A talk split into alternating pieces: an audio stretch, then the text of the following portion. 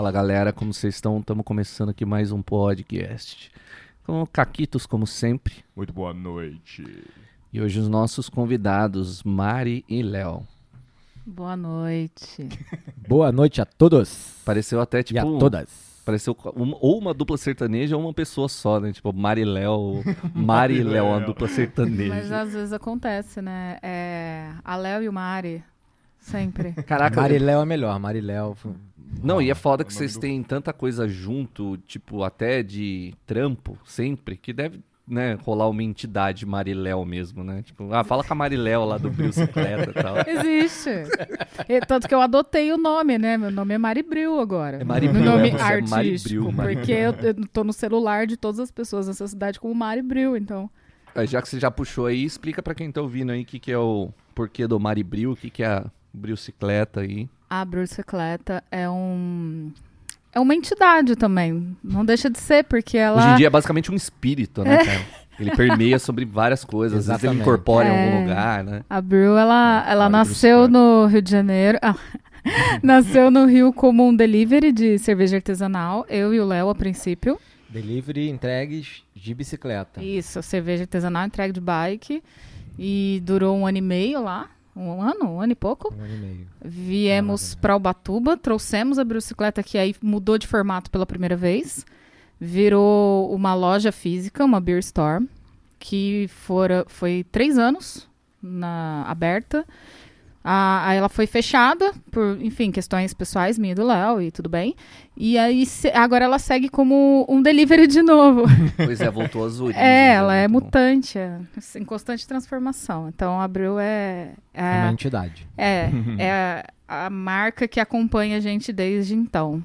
Cara, muito legal, eu recomendo. Sempre fui cliente desde que conheci esses dois aí num, num evento de breja. Vi a Nossa. Mari com seus dreads, achei, nossa, que legal, tem uns a gente rímel. conheceu. Nossa, Maria de eu, dread. eu lembro, acho que a primeira vez que a gente se conheceu foi onde é a Doca hoje Exatamente, em dia, né? Foi exatamente lá. Foi naquela Puta, casinha Universo Cervejeiro. recebendo Universo Cervejeiro. Pô, aquilo foi um É. Big Bang, cara, aqui em Ubatuba. O que, que Muita- você estava recebendo da, da, da Linux? Do... Era o É Mad o- Dog. Era o Mad, O Mad Dog. Dog, né? né? Dog, aí, tava, aí, aí que eu vi o Rafa, o Rafa, o Samuca tocando chorinho. Sim. Pode crer. E mesmo, porra, já, já Eu já, eu já choveu pra caramba, a gente passou uma perrengue na volta, mas foi ótimo. Foi bem legal aquele dia. eu tinha conhecido vocês um pouquinho antes, né? Acho que foi no, no hostel, né? Pode na ser praia, né? Na, na, Sim. na, na feira eu- Foi logo que nós mudamos pra cá, teve uma feira da cerveja artesanal no hostel na praia.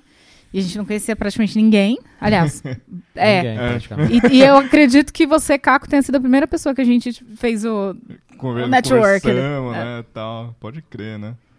Nossa, que loucura, cara. O, eu, tô- é, assim, né? eu- Agora eu tô vendo vocês só mais pelo iFood, né? Porque né, ag- agora com a pandemia bombou esse bagulho, né? O, vocês só estão no iFood lá fazendo ah, né, os pedidos, assim, tudo mais? Ou o pessoal tem indo por outros canais? Não, o, a- o canal principal hoje é a lista de transmissão e as compras por. Eu, eu chamo de compra coletiva, é uma espécie de, né? Uhum. A gente intermedia as brejas em, em volume. Volume, tá, a partir de 3, 6. Sim, A gente sim. já consegue fazer um preço bem legal. Uhum. Mas eu tive que me render ao iFood, porque ele é um canal de, de divulgação que tudo bem, tá? Minha marca lá, os preços. Mas a gente colocou um, detalhezinho que eu não sei se você chegou a ver. Uhum, É, uhum. Nossos preços aqui no iFood variam, é, são acima dos nossos valores normais de acordo com as taxas da plataforma. Uhum. Então, é a critério da pessoa procurar a gente direto para comprar ou pedir no iFood. É, tem que aproveitar, né? O marketplace tá lá pra pessoas que querem vender, ach... ah, pessoas que querem comprar alguma coisa, achar quem tá vendendo, né? Não tem por que você não Exatamente. É lá, né? oportunidade, né? É, pô. Você tem que estar pronto pra oportunidade. Ainda mais a hora que ninguém tá saindo de casa direito. Pior que vocês bem que largaram aí a loja física um pouco antes aí da parada começar a virar pra, pra ser em casa. Vocês já estavam se preparando pra, pra esse formato aí, basicamente, né, cara? Um tempinho antes. Cara, às vezes a gente para pra pensar, fala, eu ia estar Pois é. muito fodida É. se eu tivesse um estabelecimento na pegada que era nossa, que era familiar, era eu, o Léo, um frila, enfim. No Sim. meio da pandemia a gente ia se fuder legal. Uhum. Mas aí, é, provavelmente o brilcicleta todo veio, né, mais do gosto da, do, do movimento, da breja artesanal e tal, e de gostar de tomar também. É, da onde que foi o primeiro contato, assim? Onde vocês viram que você... O primeiro contato e a hora que vocês viram que vocês estavam fisgados mesmo, você falou, não, peraí, eu quero ir a fundo nisso aqui, eu quero beber mais, eu quero saber mais. Olha, eu. É difícil lembrar isso. É. Ainda mais pra quem bebe Não, porque- tanto, assim. É, então, eu sou de Ribeirão Preto. Ribeirão Preto a gente já. Pô, é um polo a lá, né, fama antecede, né? Ela é um polo, né? Cervejeiro e tudo mais. É, um polo é uma, uma referência aqui, né? No, no- no Brasil é, é uma, da- uma das referências, né? E quando no Rio eu finalizei um projeto, um trabalho, que era super burocrático, não tinha nada a ver com entretenimento, noite, breja, nossa, nunca, muito longe disso. E eu me vi num momento que eu podia recomeçar a, a trabalhar com. a- mudar completamente onde eu estava e partir para uma coisa que fosse divertida. Ah, sim. E aí simplesmente eu fui ver os cursos que tinham inscrição aberta no Senac. eu olhei a lista e falei, caralho, sommelier de cerveja, interessante. Eu olhei e falei, olha, vou. E aí, cara, nunca mais. Ah, então o contato meio que não, não teve uma coisa certa, porque é o que você falou, Ribeirão já era meio que normal, né? Tipo, não tinha essa, ah, cerveja, não, tomar uma breja ali na Colorado, Sim, não tinha o mesmo acesso que a gente tem hoje, né? Sim, mas é- não era uma. Pô, eu fui conhecer com mais de 20 anos cerveja artesanal, sabe? Pô, foi. Foi, foi muito, muito mais tarde. Provavelmente você já conhece há mais tempo. Sabe? É, mas em Ribeirão eu não tinha nenhum envolvimento, assim. Era... Não, eu não digo envolvimento, eu falo como consumidor mesmo. Sim, sim. Ah, É, tá. E na época, no caso, eu saí de Ribeirão em 2010. Hum. 2010 para 2011. E só tinha Colorado. Que a gente tinha acesso, que via no supermercado ou no posto de gasolina, era Colorado. Coloradinho, né? E eu também só fui passar a ter. A, provar, tomar e tudo, cerveja artesanal, quando eu tinha. Quando eu podia pagar, né? Isso já era 20 e tantos anos de idade também. É, tem esse fator, cara. Talvez eu não soubesse porque eu mal conseguia pagar a boêmia aí quando eu era moleque, É, sabe? mas eu acho que também não tinha, não tinha esse mercado, né? Não A chegavam. cultura também, né? Não, conta as, muito. as cervejas não chegavam aqui, Sim. né? Não, não, não tinha Uhum. interesse, né? A gente, a, gente não, a gente não teve essa cultura. Essa é uma cultura muito nova para os brasileiros, né? De, de- to- to- toda a cultura da cerveja, né? Que envolve, né? Até Eu mesmo acho de, que é- de, de ser referência, de criar escolas. A gente ainda tá engatinhando. Eu a acho que essa explosão tá- tem o quê? Uns 10 anos, se muito, né? É, por aí. a mais sim. forte, assim, que começou É. a virar até um Uhum. pouco É, os mainstream. últimos, sei lá, seis, cinco anos que foi É. que, tá- que tá agora. É ultra forte. É, né? assim, do- a É, gente. não tem mais volta, a parada não, eu acho que não tem mais volta. A, a não, espero que não, é, não tenha. A tendência é evoluir, né? E e é isso. Eu uso sempre um cálculo, assim, para ter noção do, da- do tanto que evoluiu. Ah, a gente começou envolvido no mercado de cerveja artesanal da cidade do Rio de Janeiro. Quando a gente inaugurou a Brucicleta, eu já trabalhava para outros lugares, fazia freela sommelier, em bar, em outras lojas e tal. E naquela época tinha três principais cervejarias artesanais no Rio, começando com tipo dois rótulos, que era é, Três Cariocas e, Três Caralho. Monkeys. e a Trimonkeys. Caraca, as três cara. Só que os três entraram com o pé na porta, porque os caras chegaram com uma identidade visual totalmente fora da casinha, com umas brejas. Não vou, não vou entrar no mérito de preço e tal, mas foi bem Não, naquele é- é- pico. hoje em dia é latinha de 40 conto, galera, pra quem vê aí, sabe? Mas é muito bom, cara. Assim, Ah, mas a É. qualidade Sim. sempre tiveram muita o investimento em qualidade. todos É, os todo âmbitos um do produto, né? Não tudo, só no, no produto final, que é a cerveja, mas na divulgação, na lata, na Tudo. apresentação, no conceito da breja, sabe? Eu, dá É, pra entender. deu uma refrescada em tudo aquilo que a gente conhecia, que era aqueles rótulos sem graça, com aquele layout ah, apagadão, ou tipo super rótulo de Do mulher, frade, de, o de frade, calcinha, o então frade frade gordinho. canecão, gordinho. Ah. Uhum.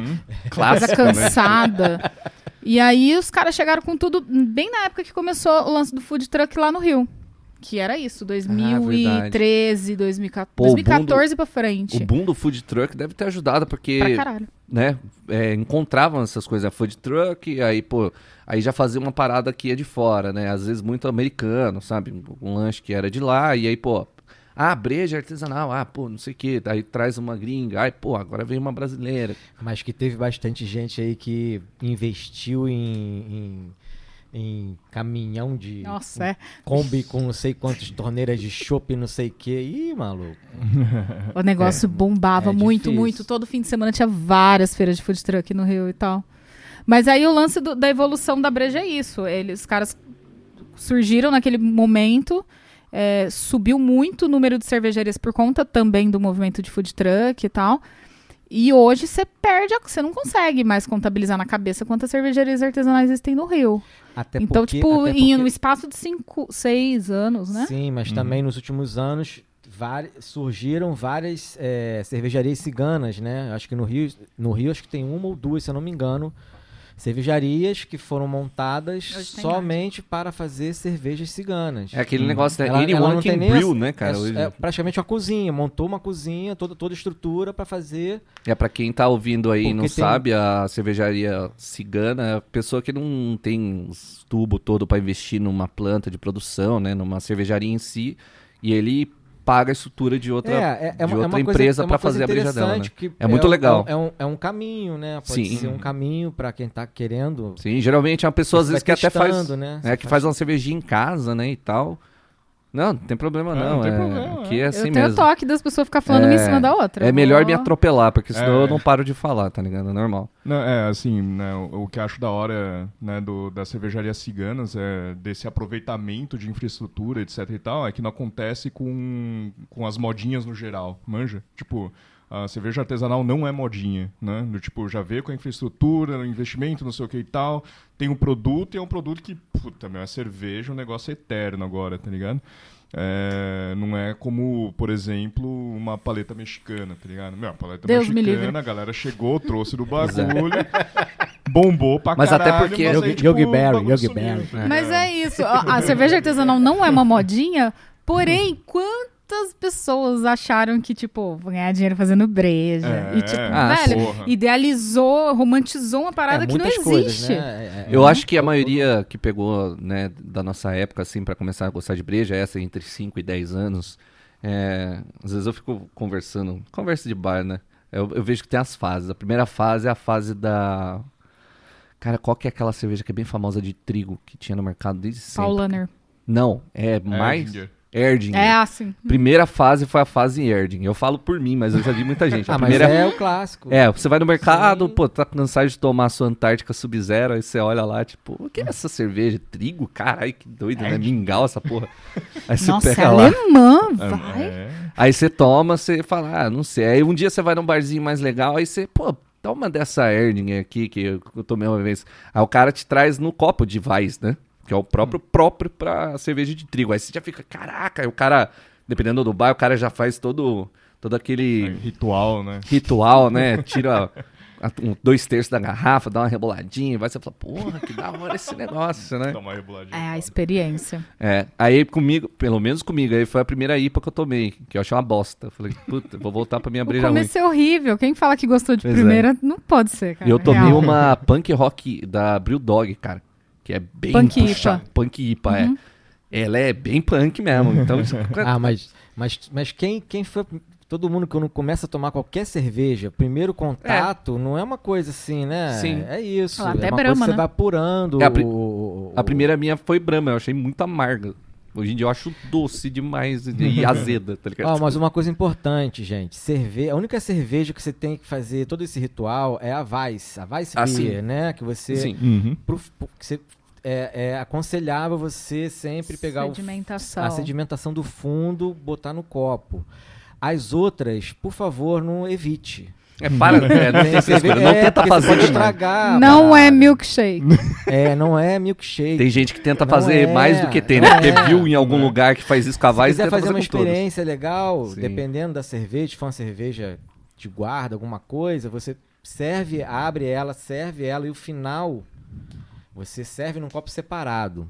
E aí Ah. você você você vai ver todo- ela vai ser bem nítida a diferença, de- vai ter mais É, sedimento. visualmente, né? Visualmente, o sabor. Sim. Enfim, faz parte também das, das, das experiências, né? A gente. Porque a gente acha que. Aí o cara acha que toda cerveja ele tem que pegar o fundo, né? E, e, e balançar e- Você lembra do nosso cliente austríaco que ele pegava cerveja de trigo. Vocês sabem, o, o austríaco. Ele pegava a cerveja de trigo, servia. Aí, quando faltava uns 3, 4 dedos, ele tapava a- o gargalo com o dedão Puta e. tchac, tchac, tchac, tchac, tchac, Caralho, É. Fórmula 1 agora? Mano. Não, e ele fazia tanto isso que ele. Beleza, ele fazia na medidinha, o copo ficava lindo demais. É, mas qua- o tanto de gente que já espirrou cerveja no nosso balcão de querer Ah. fazer. Tic, tic, sabe? Ele fazia certo isso. tipo, não, isso é verdade. Com o ele, com ele funcionava, mas Entendi. não se faz isso. Tipo né? molotov, assim. toc, toc, toc, toc, toc. Caralho. Então, mas Precisa botar o dedo no gargalo. continuando, aí tem dois caminhos que você vai. Ou você larga a mão e, tipo, fala que não gosta de breja artesanal, que é o que acontece com muita gente. Muita gente. é. Ou você vai para outro caminho e você começa a gostar. Aí você começa a virar o, o cervejeiro pau no cu, tá ligado? Cerveja chato. Cerveja chato, tá ligado? É, não é? É bem essas. Aí aí vem o cerveja chato, cara. Mas eu, eu acho que eu acho que, que tem rolado bastante. É, tá, tá, é uma constante mudança, eu acho que tá rolando. Sim, eu acho que hoje já tá Sabe? muito Até melhor. Os Eu, chatos já, já foram. é, eu ia também, falar que já- hoje em dia eu acho que já passou bem a fase do cerveja chato, sabe? Ah, eu não sei. Pra mim, todo mundo gosta de IPA e, e foda-se. Não, o negócio não é todo mundo gostar de IPA. O cara gostar de um negócio de outro, tudo bem. O problema é o cara começar, tipo, aquele. Pô, o cara tá tomando uma Heineken aqui. Putz, Ah, isso aí não, não é cerveja, tá ligado? Ou o cara que vê o cara tomando a Itaipava ali. Foda-se, o cara quer tomar, toma. Toma o que você gosta. Cada um toma então, o que quer, tá o ligado? grande pau no cu é aquele que sacaneia a outra pessoa pelo gosto pessoal que ela tem. É. Foda-se, velho. Aham. Sabe? É, Do tipo, o também, cara. Ah, me dá uma double barrel IPA porque é coisa de macho. Ah, vai se fuder. Não, O que, tem a ver uma coisa é. com a outra, mano? Se a breja artesanal tem um problema, na verdade, é esse pensamento, porque no fim das contas é tudo cerveja, cara. Si- simplesmente é cerveja, sabe? São estilos diferentes. Tem que botar na cabeça que não é melhor, não é pior. É estilo diferente. A, a lager brasileira não é pior porque, na visão do cervejeiro artesanal, ela é pior. Não, pô, senão ela não fazia sucesso até hoje. Campeã de venda em todas as cervejarias. É diferente. Entendeu? É uma questão cultural, não é uma tem questão que fazer. cultural, sabe? Uhum. Obviamente que você vai aprendendo, você vai apurando o sabor, né? Que nem que negócio da IPA. Comecei é ruim, depois, pô, você começa a gostar. E depois você começa a gostar de uns bagulho bizarro, né? Cervejeiro tem problema. Daqui a pouco ele tá tomando um Yakult estragado, que é, ah, é cerveja isso aqui, tá ligado?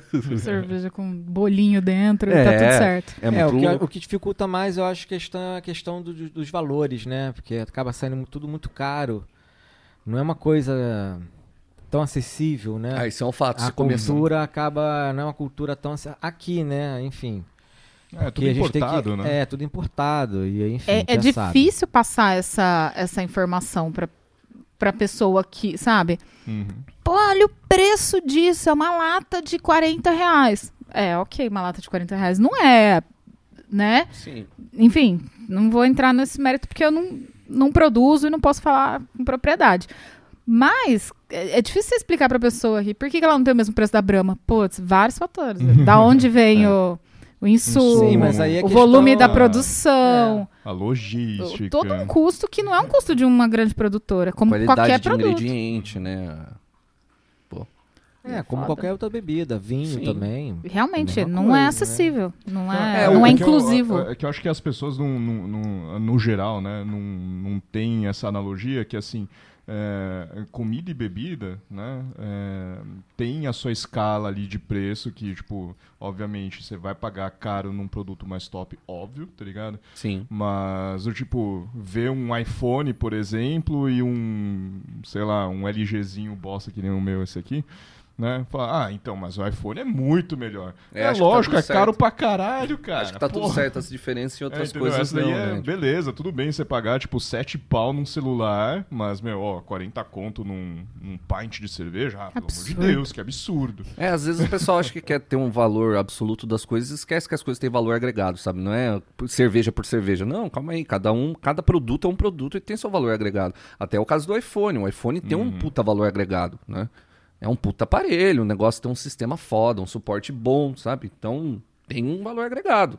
Vai de você querer pagar ou não. Mas se você falar que é ruim porque é caro, É, pode Um ficar problema. absurdamente caro pelo volume que a pessoa bebe, né? É uma Hum, questão sim. pessoal dela. É, aí já é outro fator, né? É. Já tem o fator do valor agregado e tem o valor do preço Brasil. Que infelizmente para fabricar uma boa cerveja, pô, quase tudo é importado, né? Um bom lúpulo importado, um bom Ó, já dando a dica pra economia aí, é, dica de médico amigo meu, tá?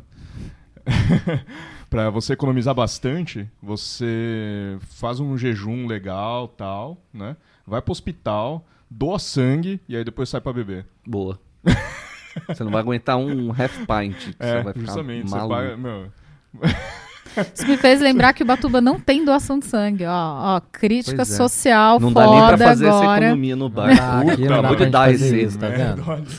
Não rola, não vai rolar. Tá ligado? É bizonho, né? Cara, você, tanta gente precisando de doação. Ó, Mudança do assunto. Precisando de doação de sangue, você precisa. Você quer, e aí você tem que subir a serra com o seu próprio carro. Vocês não sentem não muito isso, não? Vocês dois, vocês saíram de, né, você principalmente de duas realidades, o Léo mais de um. Você morou mais no Rio, né, durante É, praticamente, no Rio. praticamente a vida inteira. Vida Pô, pra sair pra uma cidade que é boa, que eu gosto de Batuba, só que, tipo, tem os seus problemas, né? Você olha e fala, caraca, que absurdo, como que essa cidade não tem uma doação de sangue, por exemplo? Vocês sentem, mas vocês estão aqui já faz o quê? Uns 7, 8 anos? Não, tem... O que, aqui? É. Quatro não, a gente tá em Ubatuba há quatro anos. Caraca, parece que eu conheço vocês há tanto tempo, velho. Faz 4 anos. só. Não, a gente veio pra cá em agosto de 16. Foi. Exatamente, quando começou as Olimpíadas. E a mudança Ah. cultural é muito foda mesmo, assim, porque eu, pessoalmente, eu, eu sinto muita, muita falta de rolês. É, aqui não tem muito rolê, rolês velho. culturais diversos, coisas que no Rio era só você descer o elevador, tinha três festinhas na rua, cada uma numa temática diferente, uma coisa linda de viver. Isso eu sinto falta do que eu E- nunca vivi. By Neymar, tá ligado? Do, do- do- Rio de Janeiro ou de uma São Paulo, sabe? Aham. É, te toma a alma, né? Você morar numa cidade grande assim. Mas no Rio de Janeiro a, a, a paisagem compensa, né? Como aqui. É, Sim. eu, eu, Uhum. Eu, eu, sinceramente, eu, eu sinceramente, eu, eu, eu vejo, pra mim, eu fui, fui criado no Rio, sou, sou carioca, né? Nascido lá no Rio, enfim, é, sempre na praia e tal. Pra mim, o Batuba é praticamente Rio. Pra você é e mais aí, fácil. Quando, é. quando chega na temporada feriado, que aí você vai no mercado, aí você encontra aquela galera de biquíni, de, de sunga. Sim. No Rio, juro por Deus, isso é comum, cara. Segunda-feira. Nos- é, nos, nos supermercados que são próximos das praias, de Copacabana, Ipanema, pá, pá, pá, pá, na Barra, to- sempre vai ter alguém ali, bicho, que vai, Vai- chegar, de, que tá na praia ali, enfim. É muito uma- engraçadinho, Eu acho né? engraçado isso. é, é, é uma coisa, é uma coisa meio informal, né? E em Batuba tem muito isso, né? Eu não a me incomodo galera com isso. andar é. na rua, andar na rua informalmente, sabe? Sempre de chinelo à vontade. Sim. Não, Ah, eu sim. gosto Essa disso. coisa informal assim, sabe? Ah, mas acho que o Batuba, pelo menos, é, eu acho que tem muito a reclamação da galera que vai de trajes de banho no mercado, manja? O meu problema não é com traje de banho. O meu Não, problema sim, não porque- custa botar uma roupa. Sim, eu também acho, eu também acho que não, não É. custa, mas enfim. Não, pra mim é uma uma coisa coisa pior. engraçada pra mim, sabe? Uma coisa É. que, tipo assim, é uma Sim. coisa que foi normal.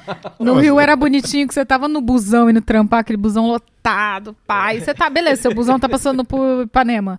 Aí tem um tiozinho, pô, todo saradão, assim, 60 anos de sunga e tênis e meia. Show de bola. No- na calçada, no meio do, do, do- do comércio, assim, correndo. Você fala, ah, é legal, né? A diferenciado. única coisa que me incomoda muito disso são pessoas que vão no supermercado de roupa de banho e camiseta. Se quer ir de roupa de banho, então, né? Vai de roupa de banho. Me incomoda muito ver uma pessoa de camiseta e tipo de, de, né, de biquíni ou de sunga. Mas por quê? Porque parece que a pessoa tá pelada, caralho. Você fica, Ah, só, só com a Mas blusinha essa é uma questão sua. Não, olha lá, o Léo entendeu. Ah, já O Léo fica- entendeu. Ele, ele, ele vê a mesma Não, coisa, sabe? Sim, é, é. Então fica sem camiseta logo, né, cara? é, Porra, é, né?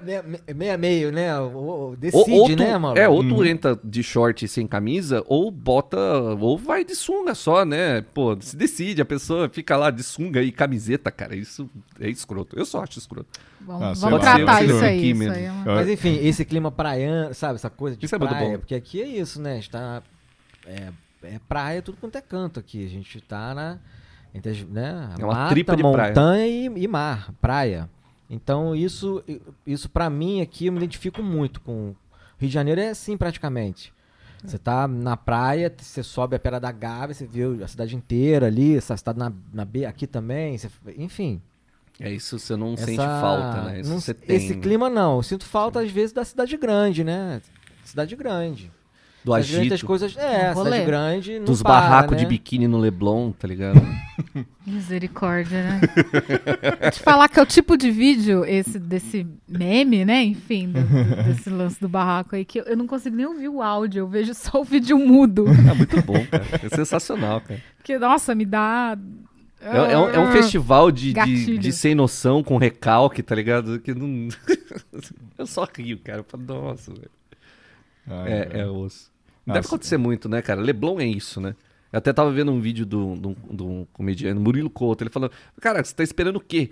Do Leblon, tá ligado? É isso É, que rola no é, Leblon. É é. isso, cara. Você tá sentado lá com seu filho na pandemia, tá ligado? Tomando uma e Olha, você tá eu passei, esperando eu passei por uma experiência muito muito louca. Foi porque eu eu nasci no Rio, a minha família era de Vila Isabel.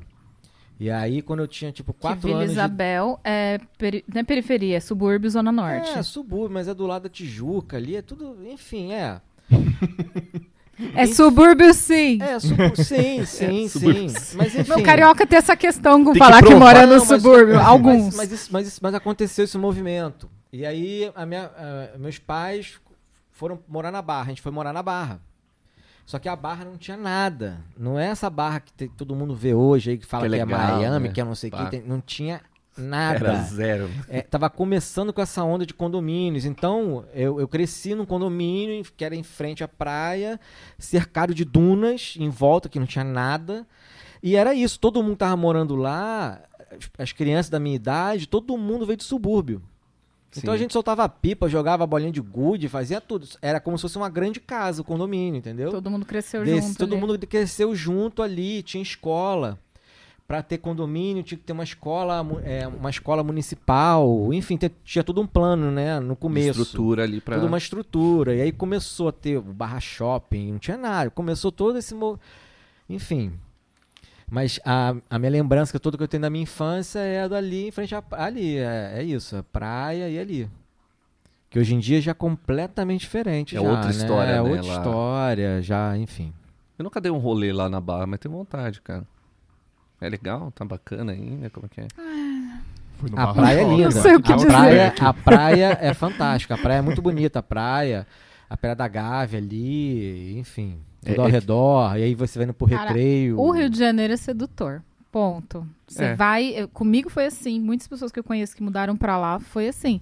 A pessoa vai um dia passear e volta querendo morar. E, tipo, nossa, eu quero morar nesse lugar. E você faz todo o sacrifício do mundo pra ir pra lá. Foi o que aconteceu comigo. E aí, uma vez lá, você percebe que não é tudo isso, sabe? É, é bom pra caralho. Vários fatores.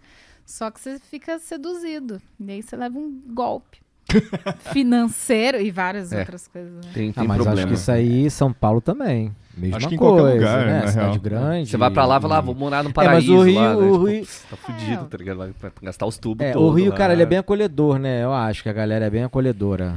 Por É, mais de, é de ter questão- essa fama de, de marra, né? A galera marrenta, do, do R, né? Que a gente puxa o R, essas coisas. Não, a real é que... O R ou S? mas Não, a real é que é, pro o paulista R, é o difícil. S, Pois. tudo, né?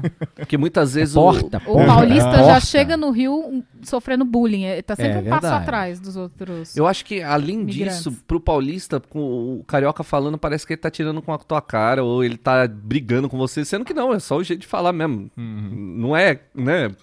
Você vê que a Mari parece. no começo ali fala que eu fico exaltado. Não, mas é normal. É super normal. É o normal. Galera, mas é normal, fica exaltada.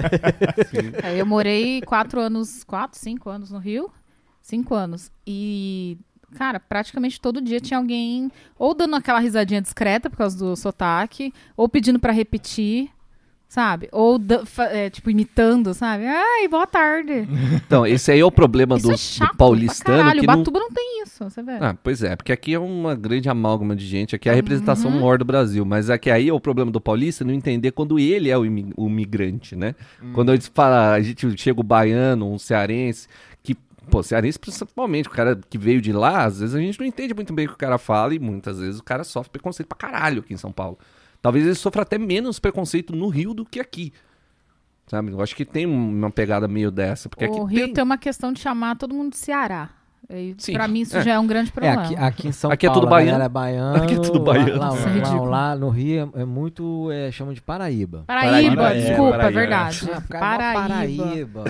Mas é pejorativo, pô. É Você tá pejorativo, falando mas é a mesma coisa que... Sei lá, o mas cara enfim. do Uber, o porteiro, Paraíba.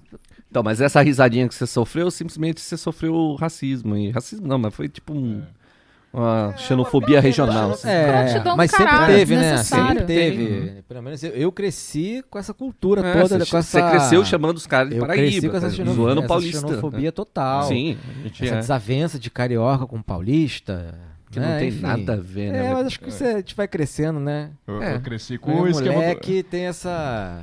O triste é que como Oh. sociedade não evolui isso, mas como pessoa a gente geralmente evolui, né? Passa por isso e fala, não, isso aí já passou pra gente, Graças. mas continua acontecendo, né? É, é uma, é uma É, cultura que é o que, que vai começar. Tipo, pelo menos que eu sinto é que vai começar a mudar agora, né? Que nem, que, a, que nem a Mari falou, porque é um puta bagulho escroto, tá ligado? E aí, tipo, pelo menos eu não vejo mais, pelo menos do nosso lado aqui, a galera falando que as coisas são baianas, tá ligado? Eu, eu cresci assim, Sim. falando que tudo era baiano. Cheguei no trampo, meu chefe era baiano. Meu, esse bagulho é mal baiano, tá ligado? O cara virou assim pra mim e falou, meu, eu sou baiano, e aí? aí depois que eu me liguei, manja, tipo...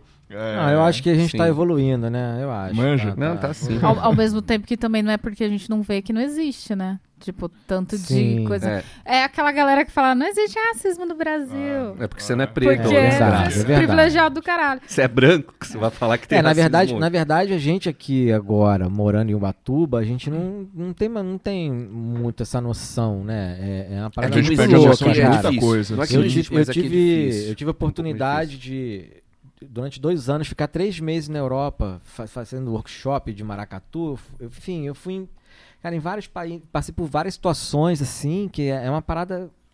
É, é outra parada. Racismo, preconceito lá é latente a parada, sabe? Aqui, aqui tem essa coisa velada, né? Um pouco. Ah, sim. Uhum. Agu- cada vez menos, mas tem. Mas lá é a coisa assim, sabe? Dia a dia, na sua frente o tempo todo. O tempo todo, que a gente do mundo inteiro. E, e, e- e rola, assim, é bem ríspido, assim. É. Você imagina, né? sofreu, tipo, algum preconceito escroto? Com vocês, sofri, brasileiros? Sofri na, na Suécia. Por ser brasileiro? Sim, Por ser- ah. por ser brasileiro. É isso, a gente tava na noite e tal, aí foi entrar numa boate. E aí chegou na entrada, o cara pede o passaporte, viu que o passaporte, viu que era brasileiro, falou, não. E acabou. Caralho. Fé. Pois é. É isso, não, entendeu? Vai no. Diz nada não, pra ninguém, acabou, né? é assim, pum, pau. Tipo, latino, não é latino, não. Pô, Sabe? você, você deu Ah. workshop de maracatu na Europa. Que doido isso, cara. Sim. Foi antes de eu conhecer ele, olha que merda. E você curtia já maracatu? Porque você também tem um... Não, então, foi Pois é, uma que legal, coisa cara. da, do... Então, eu foi comecei. o universo, as energias, aquelas. Eu comecei é, a minha carreira artística, né? De começar a tocar praticamente foi aqui em Batuba com o Bicho Preguiça, que a gente montou no, em no ano 2000, praticamente. E nesse mesmo. Eu, foi, num, foi numa temporada que eu vim pra cá. O Tantan e o Papi são, são amigos meus de infância lá da Barra. A gente morou no mesmo condomínio, enfim. E se encontraram aqui em Ubatuba. Isso é, muito não, louco. e aí eles vieram, eles se mudaram pra Ubatuba. Ah, E então, aí sim. eu vim aqui visitar eles, falaram, meu irmão, vem pra cá, altas ondas, é o paraíso. Pá, eu vim, meu irmão, fudeu. Ah, tá. Você Foi veio isso. por muitos anos, né? E aí, desde então, Tantan eles te trouxe se pra cá, mudaram nessa pra vez. cá em 97, mil- em no- 1997. Aí desde então, todo fim do ano era, era vir pra cá. Só que eu ficava lá em Tamambuca, lá no sítio, e ficava lá, bicho. A gente só ficava lá, nem... Aí teve épocas que a gente vinha pro centro, passava perrengue. Mas demorou pra você, né? Você não vinha pra cá, né? Ubatuba são várias cidades, né, cara? É, Mas aí, enfim, aí, aí eu comecei a tocar aqui, aí eu entrei no Rio Maracatu, lá no Rio, com essa onda do Maracatu, do baque virado, e comecei a estudar e a parada me dominou. Fiz parte do grupo, é um grupo grande, é um coletivo, na verdade, e aí fiquei lá, virei um dos sócios, dava aula, É, enfim, uma oficina grande que a gente fazia um ano inteiro na Fundição Progresso, na Lapa. Ainda tem, o Rio Maracanã continua ainda, tem mais de 20 anos. Pô, legal demais, cara. E aí teve dois anos que eu fui com outro amigo meu, com o Chicote, que era um dos fundadores. A gente ficava lá dando a oficina. O- os estrangeiros convidavam eles pra fazer, tipo, Até turnê hoje, mesmo, até hoje tem esse dando oficina. intercâmbio. Hoje em dia é mais forte ainda, leva os mestres, tudo. É muito legal. Fiz várias, tenho amizade de até, até hoje em dia. Cara, é da hora, tipo, valorização de uma cultura que é bem nossa, assim, né? Já tá enraizada com a gente, tem as origens dela, mas, pô, é nossa, né, cara? É, na verdade, é uma das primeiras é, é, é, culturas afro-brasileiras a surgirem foi o maracatu, né? É, então, O pô, ritmo- isso é- Ritmicamente foi o maracatu. Não tem na, na África. Você vai encontrar várias, várias células do maracatu em vários ritmos africanos. Sim. Mas o- os instrumentos, a alfaia, a questão do tambor, de tocar com baqueta, não tem. É que é muito mais com mão, né? Na África é Sim. muito mais com mão É do que que com baqueta. ignorar, Apesar que dependendo da, então. re- da, da região. Enfim, aqui rolou toda essa mistura, né? Ah, não, é. Não, questão cultural, cara. Sei lá, tem gente que nem se liga o que que é maracatu, às vezes até escuta no dia a dia, na música popular. e Pessoa, ah, tem gente que liga maracatu igual macumba, que é, É, igual coisa é. ruim, sabe? Sim. Uhum. Porra, é muito além. Mas, cara, importância cultural, maracatu pra gente é o blues dos Estados Unidos, tá ligado? Basicamente. Sim, maracatu, samba. Samba, pô, é nossas Tudo, raízes aí. Tudo, tudo. que Na ah, verdade- muitas vezes surgiu de matrizes africanas É, também. praticamente da cultura, todas, pô, é. praticamente quase todas, ma- né? Vai, vai ter algumas outras E sim, galera, música mas brasileira é tudo macumba. muita. MPB é macumba. Maracatu é macumba. Tudo é macumba, galera. Relaxa. Graças a Vocês Deus. são cristão aí, Perdão vocês no estão mal. trocadilho. Graças a Deus. É tudo macumba, relaxa. Não, a gente fa- fa- faça isso com a voz da consciência. às Não, vezes. e aqui no Brasil Que que é ainda, tem, letra aí? ainda tem um banda que tem religião, Isso, a é. Uhum. ligação também, enfim, tá tudo em casa, gente. Isso aí não é A problema galera nenhum. tá lá cantando as músicas da Ivete, mal sabe que ela tá fazendo saudação pro orixá. e É a tá verdade. Ivete, Daniela, Mer Daniela Mercury. Adoro. Você ouviu o que eu acabei de falar? MPB, macumba, samba, macumba. É tudo, é tudo Brasil, é tudo macumba, cara. É. Não, é, não, é que tem uns bagulho mais antigo ainda aqui. Até o que não é macumba é macumba. tá ligado? Macumba popular, popular brasileira. macumba popular brasileira, boa, boa, boa. Só coisa boa. Só Oi, coisa e boa, me diz uma coisa, Léo. Você. é, você discotecava antes do, do Maracatu já ou foi depois? As, Não, foi, foi no, no meio do caminho. Na verdade, eu sempre, sempre gostei muito de música, de pesquisar. Sempre gostei muito de ficar pesquisando música. E aí, nas festinhas com, os a- com a galera, eu ficava lá botando as músicas e tal. E aí foi assim, foi, foi crescendo. Mas desde quando que você é o nerd dos discos? Porque você tem uma parada com vinil, né, cara? Uhum. É, dos discos, eu tive uma relação, a minha infância tive, mas aí com CD, essa coisa Sim, toda, foi né? Todo mundo morrendo, se né? desfez. E aí eu voltei, eu comecei a ganhar uns vinis, assim, foi em, sei- acho que em 2000, sei lá. Ah, 2014. 2013, 2014. É, antes eu ganhei alguns discos antes. Antes de 2010 eu ganhei alguns discos, mas eu não escutava. Eu tinha, tipo, Sim, Jorge tipo, Ben, os discos que, eu achava- coleção, que né, eu já tinha. gostava, começava Aham. A achar virado. Porque disco é muito legal, né? A capa, toda a arte, todo aquele. É todo aquele proce- conceito do álbum que a gente chama É, hoje é por é, causa é, do, é. do, dis- do vinil, que era realmente um álbum enorme Isso, com um monte de coisa legal, isso. né? Mas aí com os vinis, realmente foi acho que mais ou menos isso, 2014. Aí a gente começou, a gente fez uma viagem, eu lembro que a gente, isso foi muito marcante. A gente fez uma viagem pra Belém. A gente foi, foi na, na Copa do Mundo com o Brasil. Foi no Brasil 7 a Alemanha. 1. É. Vocês foram Nesse- no não, foi Ah. fantástico. A, a viagem, a viagem, a gente foi isso, tipo a Copa. Então a gente viu outros jogos, né? Sim. E aí a gente simplesmente a gente foi no Ver o Peso lá e eu comecei a ver uns caras com os vinis, cara, aqueles vinis de brega, cara. É muito viagem, aquelas capas dos malucos de brega. Eu achava virada aquela capa. Enfim, a gente conheceu um cara que tinha uma banquinha que tinha muito disco. E disco de Cara. forró, de paradas que eu sempre. O forró, o forró, na verdade, ele. Forró, na minha vida, ele tá presente antes do bicho preguiça e do maracatu. Quando come- começou o movimento forró, em 96, por aí, que aí depois veio o forró universitário e tal. Sim. Bicho, forrozeiro ia pra forró, era forró semana inteira. É uma profissão, dançar, né? Dançar. forró, cara. eu Era fantástico, cara. Fantástico. Porque o, fo- o forró é transformador. Aí fudeu, eu vou falar, fudeu. Não, fala aí, cara. É, cara, porque você imagina a gente lá com 20 e poucos anos, moleque, você, porra, sabe, saindo na noite, todo mundo dançando e tal. E no forró, meu irmão, todo mundo dança juntinho. E aí, cara, você ia pra noite, você se divertia. Você, Melhor às técnica vezes. pra. Às vezes ele não beijava na boca de ninguém, não ficava com ninguém, mas, cara, mas só de dançar com várias, sabe, várias pessoas, sair suado.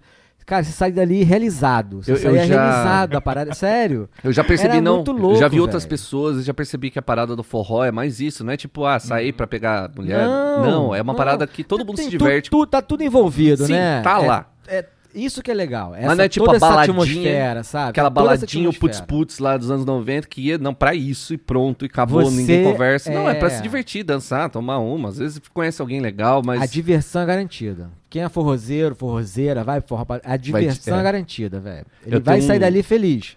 Ou é todo suado, a pessoa toda suada. Eu achei engraçado isso que você fala, porque isso até hoje, cara, porque eu tenho um colega de faculdade aí, abraço o Gustavo, ainda vamos trazer ele aqui pra contar as histórias doidas dele. É, acabou a faculdade e tal, perdi um pouco o contato, mas encontrei com ele, acho que no começo desse ano, no final do ano passado, não lembro, num forrozinho que abriu no Perequiaçu aqui. Um hostel que abriu, que rola- tava rolando Era o pé de serra. pé de serra, exatamente lá mesmo. Segunda-feira. Porra, tá vendo? Tinha forrozinho assim, cara. Exatamente. fantástico. Forró Então, segunda-feira. eu achei é engraçado que eu tava conversando com ele, ele falou, cara, putz, eu já gostava de forró antes, mas aí uma amiga minha começou a me levar e ele contou, tipo, um cronograma da semana dele de forró, tipo, que ele faz, não, na, na segunda-feira agora tem forró aqui, na quarta-feira tem um forró não sei na onde, na quinta, de vez em quando, cada 15 dias tem lá, e sexta-feira tem outro forró, eu falei, caraca, tipo, um cronograma de treino, sabe? Cara, forró, ó, o Batuba, o. Batuba, Aqui é desse o jeito. Batuba antes da pandemia, né, agora antes da Sim. pandemia, era forró de segunda a segunda, cara. Todo dia. Era a- a- o estilo musical mais Todo próspero da dia cidade. em né? Ubatuba. Você falou, qualquer barzinho queria Forró. fazer um forró. Sim. Porque sabia que ia lotar de gente. Não, e- galera. E é louco que assim. Antes, pô, na época da faculdade, pra mim, tipo, a gente às vezes matava uma aula aí, ia pro barzinho, tomava uma, aquele esquema, sentava ali, só comia alguma coisa, tomava. E agora, cara, aquele dia eu não consegui nem conversar com ele. Porque eu olhava, ele tava, a mina puxando ele já, ele tipo, não, vou dançar, peraí, peraí. já volta aí. E aí, e aí ele ficou lá dançando, mal falei com ele nesse dia, inclusive. Mas aí eu vi, pô, o cara se diverte mesmo com essa porra, tá ligado? Cara, é Eu nunca fui. transformador, Ah, cara. A Pois quantidade é. de pessoas que eu vi, assim, que transformou a vida da pessoa por ela começar a dançar forró, aí começa a dançar, começa a prestar atenção na música, no ritmo, e aí começa a, a ver o que, que a, a cultura toda que tem por trás disso, sabe? A mistura, a Sim. galera que canta, né? Os grandes artistas que tiveram, enfim, mistura. Aí vem Dominguinhos que bota a parada toda jazz, com jazz no meio e Sim, é doideira, cara. enfim, vários outros. É É que isso, é ironia, um- eu não danço forró. Pois é. A história é Mas assim, comigo você dança assim. é, Você, você não é, né? Não, não, não, Não conduz. Não, não, ela não, curte conduz. num forró. Ah, sim. É, tipo assim. Eu não gosto de ninguém me encostando, sabe? Não- É tão difícil, cara. Aí tá, imagina, eu, eu não gosto disso. Nem quem eu, eu tenho um apreço, não gosto de ficar encostando muito. Aí você vai pro forró, vê o cara e, e te dá. Você fica, mano, não, não- eu prefiro não lidar com isso. Tá, mas eu tô ligado que você é a pessoa aí da- das rave, mano. Você era bem das rave, que eu tô ligado. Eu gosto, eu gosto até hoje. Eu não sou a frequentadora que eu era nos anos 2000, mas eu E aí, qual é que é a da rave, cara? Porque, sinceramente, eu nunca fui numa rave. deveria. É uma experiência eu. antropológica. Eu falo pra todo mundo. É verdade, Vá. tem que ir, é Tem, verdade. tem eventos, é tem, tem justo. determinadas manifestações é, culturais, musicais, enfim, que você precisa ir, ir na sua vida. É um- uma micareta. Nossa. Ele tá tentando Pô, traduzir, é, né, pro ó, veio afegão da- médio, né? Veio, Não, veio da boca da pessoa que falou: Meu, eu não gosto de gente encostando em mim. É, é uma micareta. não, pra você ver, né? Mas eu tô falando de uma experiência. É, um, é todo um contexto envolvido. É tipo você ir no show da banda que você ama pra caralho. Velho, você, tudo bem. Nossa, tá apertado pra caralho. Não consigo nem botar o braço pra cima, porque eu curto, é divertido. Não que eu curta micareta, mas já estive nesse ambiente e é uma experiência antropológica mesmo. E o lance da, da música eletrônica, da rave em si, é, é isso, assim. Eu, eu, eu gosto muito, eu gostaria de frequentar muito mais, ter mais acesso. Só que eu, eu vivi uma cena no- de, nove- de 2000 até 2006, 2007, que não existe mais hoje. Hoje, só se você conseguir achar umas festas muito privadas, vamos dizer, privadas não, mas festas menores, que normalmente é, é promovida por uma galera que tá sempre junta e tal, de gente de mais de 30. Festa Porque- familiar. Quase, né? É Praticamente. coisa que a gente tem mais de familiar. 30 gosta. Conforto, não. Até porque aquela rave suas aí dos anos 2000 aí, não sei se a gente tem né, o, o físico pra aguentar Tem, isso. não? pô. Bom, esse ano, esse último Réveillon, eu fui pro Universo Paralelo. Era um, um sonho, uma vontade minha de ir pra esse festival desde a minha época dos anos 2000 bolinha. Porque é um. Cara, é um. Só acontece de dois em dois É uma anos. experiência. Tem todo um... E aí rolou finalmente pra mim. Fui, foram oito dias. Oito dias Nossa. só de música eletrônica. Direto? Você É, ficou os oito dias? Foi na Bahia. Fiquei, pô, lógico. E, tipo, não Esse para. é o rolê. Não para Não nunca. para. Dum, dum, dum, dum, dum, dum, Mas você consegue manter uma rotina normal. Eu dormia, é, eu acordava super cedo, eu dormia à noite, eu não ficava virada. Não... Tem determinadas coisas que não dá pra se abusar do corpo. E não, não faz Não são sentido oito também. dias num ambiente escuro. Não, drogas! rolando. Você tá numa fazenda, a parada tem praia, a parada é, a parada é uma cidade, sacou? E é, muito gostoso, louco. porque eu, eu gosto de, É, de não, determinados certeza. aspectos da música eletrônica que pra outras pessoas é muito irritante. Eu gosto da parada do mantra, de você, tipo, Ah, sim, ele meio que te entra ao Ah, automático, dançar né? como Tipo, se não tivesse regra nenhuma. O tipo de coisa que você vê, você pega duas imagens, duas baladas aleatórias, uma de música eletrônica e uma de qualquer outra coisa. A, a- a libertação que você percebe no olhar das pessoas, no- no- na forma dela se comportar, sabe? Tudo. É, é muito diferente. é- eu não sei. Cara, dá pra Uhum. traçar Eu um posso estar paralelo. sendo aqui a jovem mística, não sei, mas é, é um. é- não sei, é toda uma aura ali Na que eu verdade, acho muito isso massa. tem um Uhum. puta paralelo aí com o lance do forró que o Léo tava falando, cara. Eu acho que o É sentimento cada um com a sua é o pilha, mesmo. né? É isso É, aí. isso, Exatamente. Provavelmente diferentes. é o mesmo. Uhum, isso mesmo. É essa E são dois mundos completamente diferentes. Por exemplo, até a música que a gente fala assim, rave, música eletrônica, quando a gente não conhece, a gente não tem noção, mas tem todo um. Tem vários tipos de música eletrônica, né? Tem Uhum. todo um. Nossa, é Tem- uma. É Vai dar mais calma de- a mais, sacou? A- Ao dark, não sei o que, que a parada. Tem entendeu? duas coisas que Quase eu gosto 200 muito. BPM, negócio. Esses funk aí que Sa- rápido aí, meu irmão, é, é fichinha. Ah, cara, Mas eu é gostava isso, do, são daqueles momentos, house né? francês, tipo Daft Punk, assim. Aham, tem, é, tem seu valor. E hoje em né? dia é um negócio que até eu, eu queria aprender a produzir, cara, que é aquele synthwave, Uhum, tá ligado? uhum. Que é aquele som de sintetizador meio anos 90, aqueles... Aí às vezes puxa pro lo-fi, cara, não sei, eu, eu gosto disso aí. Mas isso, ó, pra você ver, isso aí do forró e da rave, cara... Eu já conheci headbanger de carteirinha, que assim, bate carteirinha no show de metal pra dar o headbang. Você vê que o cara tá lá se libertando no headbang. o cara vai lá, curte mesmo, pá. Sim. É bom mesmo quando a pessoa esquema, sabe? consegue identificar onde é esse lugar que ela. É. E existem Abre, raves sabe? de Libera. forró. Vários festivais. Tem fe... vários festi- é, verdade, São vários que não? festivais que acontecem, né? Que são é, feriados, são três dias, que é isso, é num sítio, todo mundo lá no sítio, acampado, pá, e mesmo, forró 24 horas, lascando. É. Entendeu? É DJ, banda, banda DJ e tá Provavelmente lá, você deve ter uma puta vontade Tem de um negócio desse. piscina, né? tem forró não sei aonde Pô, e fica ali. legal, sacou? Fica ali, acho, É, sei são lá. festivais de um feriadão inteiro. Eu acho que a quantidade dias, é menor, mas é, mas enfim, Sim. fica a galera ali e é isso, fica um Deixa eu contar uma experiência libertadora, cara. aí, ó. Quando eles abriram o Bicicleta, né? Uhum. Meu, era a melhor coisa, tipo, ir lá antes de pegar os meus priminhos na escola, cara. Nossa, é verdade. E aí o mais engraçado foi assim, tipo, meu, bati a carteirinha lá, porque, né? tipo, ia pegar meus priminhos lá, né? Então era dia Sim. sim, dia não, praticamente. O Caco ganhou o quadrinho de cliente do mês. no primeiro mês de abril, só, só o Caco sentava lá. Não, tinha gente achava que ele era o dono da Ah, loja. É, O pessoal falava assim: aquele que- japonês é seu sócio? É que a gente não conhecia ninguém, quase ninguém na cidade, né? É. Eu, conhecia, eu conhecia poucas pessoas, algumas Sim. pessoas, assim, né? Mas enfim. Mas- não, e aí, o- não, então, aí o mais, o mais da hora foi isso, né? Foi do tipo, é, passado um tempo, né? é, uma galera, os pais da escola começaram a ir lá também, tá ligado? É verdade.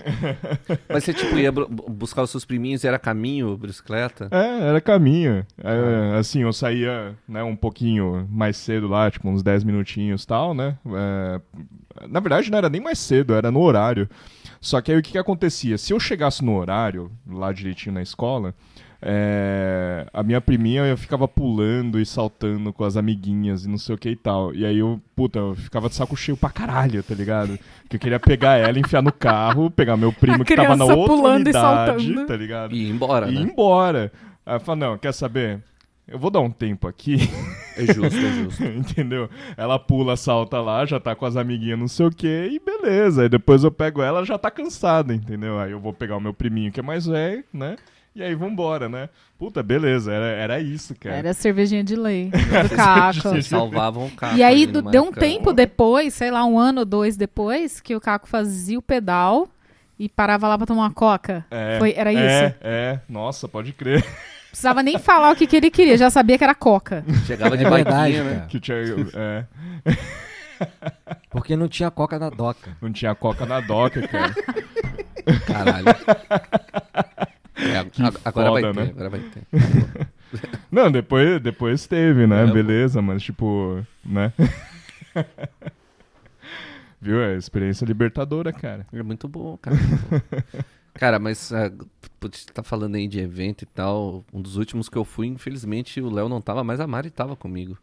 Que foi na virada cultural de São José e foi legal pra Nossa, caramba. foi muito Nossa. foda. E só não foi é. mais foda porque alguém no rolê atrasou e a gente perdeu o show do Bexiga 70. Putz. Vocês estão rindo, mas eu não lembro quem foi. Foi você? Eu não sei, eu levei você. Então não, então foi outra tá pessoa. Você foi comigo? Deixa pra lá. Mas A, foi. a- a vida aconteceu e a gente Eu tô- perdeu você o vê que eu tenho um trauma 70, até hoje. Faz é. mais de um ano e eu perdi o show do Bexiga 70. Mas tudo bem, foi muito massa. Eu dormi no motel, no quarto sozinha. Paguei uma diária sozinha.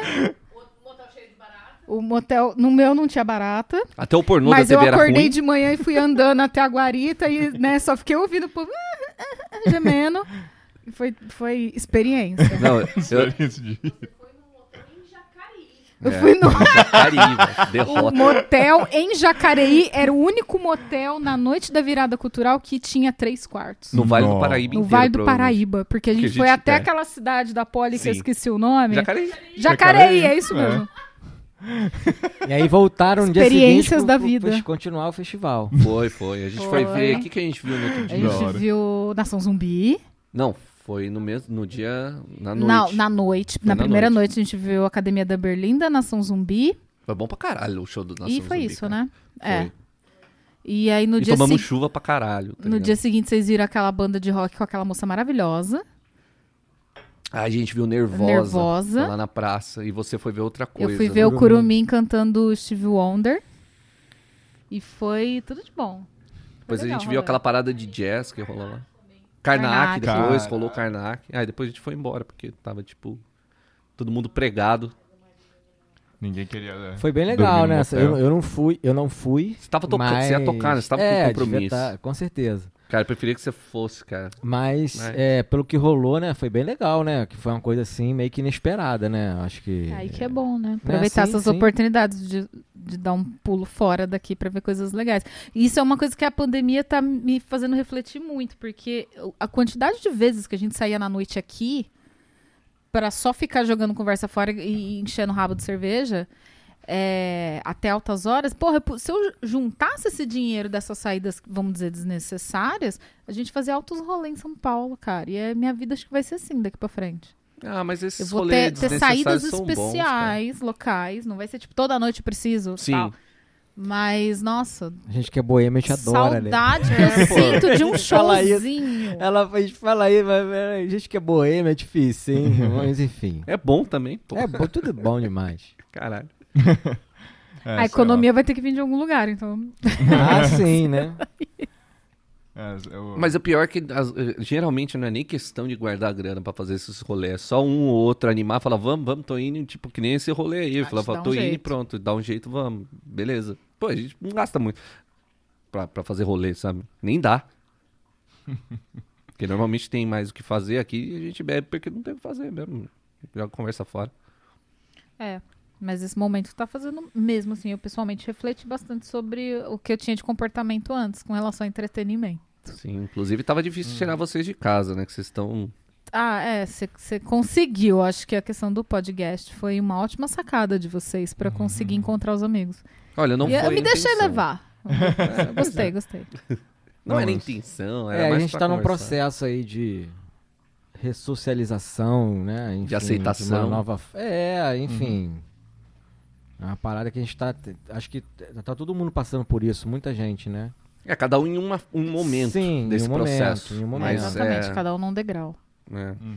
invariavelmente. Foda que eu ainda comentei com o Léo vindo pra cá. É, é que tá surgindo muito esse, esse momento de a gente encontrar com alguém que já tá muito mais.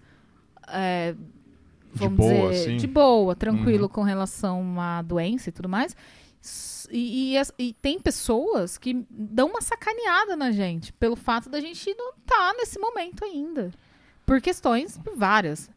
E aí Ah. tem rolado comigo, de algumas pessoas que eu encontrei por aí nos últimos dias, de tipo, a pessoa te dá uma sacaneada. Ah, ah, não vai morrer não. Ah, tá preocupado? Ah, não tô usando máscara, tá tudo bem. E, e aí, sabe, dá um desgostinho de sair de casa. Saber que tem que encarar esse tipo de. É, que É, é, isso é um foda, mexe problema. muito com Situação. psicológico. Né? Não, esse é eu o não sei. problema. É, eu teve, um, teve uma vez que eu fui entregar a breja pra eles, né? É, foi bem no, no início, né? Tipo, umas Foi quatro, no começo. cinco semanas, né? Alguma coisa assim. E aí, tipo, eu lembro, acho que foi uma semana antes, inclusive, de eu pirar, tá ligado? Porque eu tava em casa também, já, tipo, já era a terceira semana que eu tava em casa, trancafiado lá. E, puta, precisava vender as brejas, precisava arranjar dinheiro pra pagar as contas e não sei o que e tal. E aí uma hora eu pirei, tá ligado? Tipo, acho, acho que eu já contei a história de, tipo, meu, fui pedir papel pro vizinho lá, eu comecei a chorar, velho. Caralho, cara. Assim, simplesmente assim. Eu, Tipo, meu, me empresta um papel porque não tem papel. Preciso ver gente. Não, não é nem preciso ver gente, eu precisava de um papel, cara. Eu precisava imprimir uns documentos lá e não tinha papel. Tô imaginando tá ligado? rolo de papel. Desculpa por isso. Pois é. Não, é, papel, é, eu não lembro se era contrato ou alguma coisa assim, mas é, acho que era é, negócio dos funcionários lá tal, manja. Eu precisava imprimir e tava sem papel, e era final de semana e não tava nada aberto.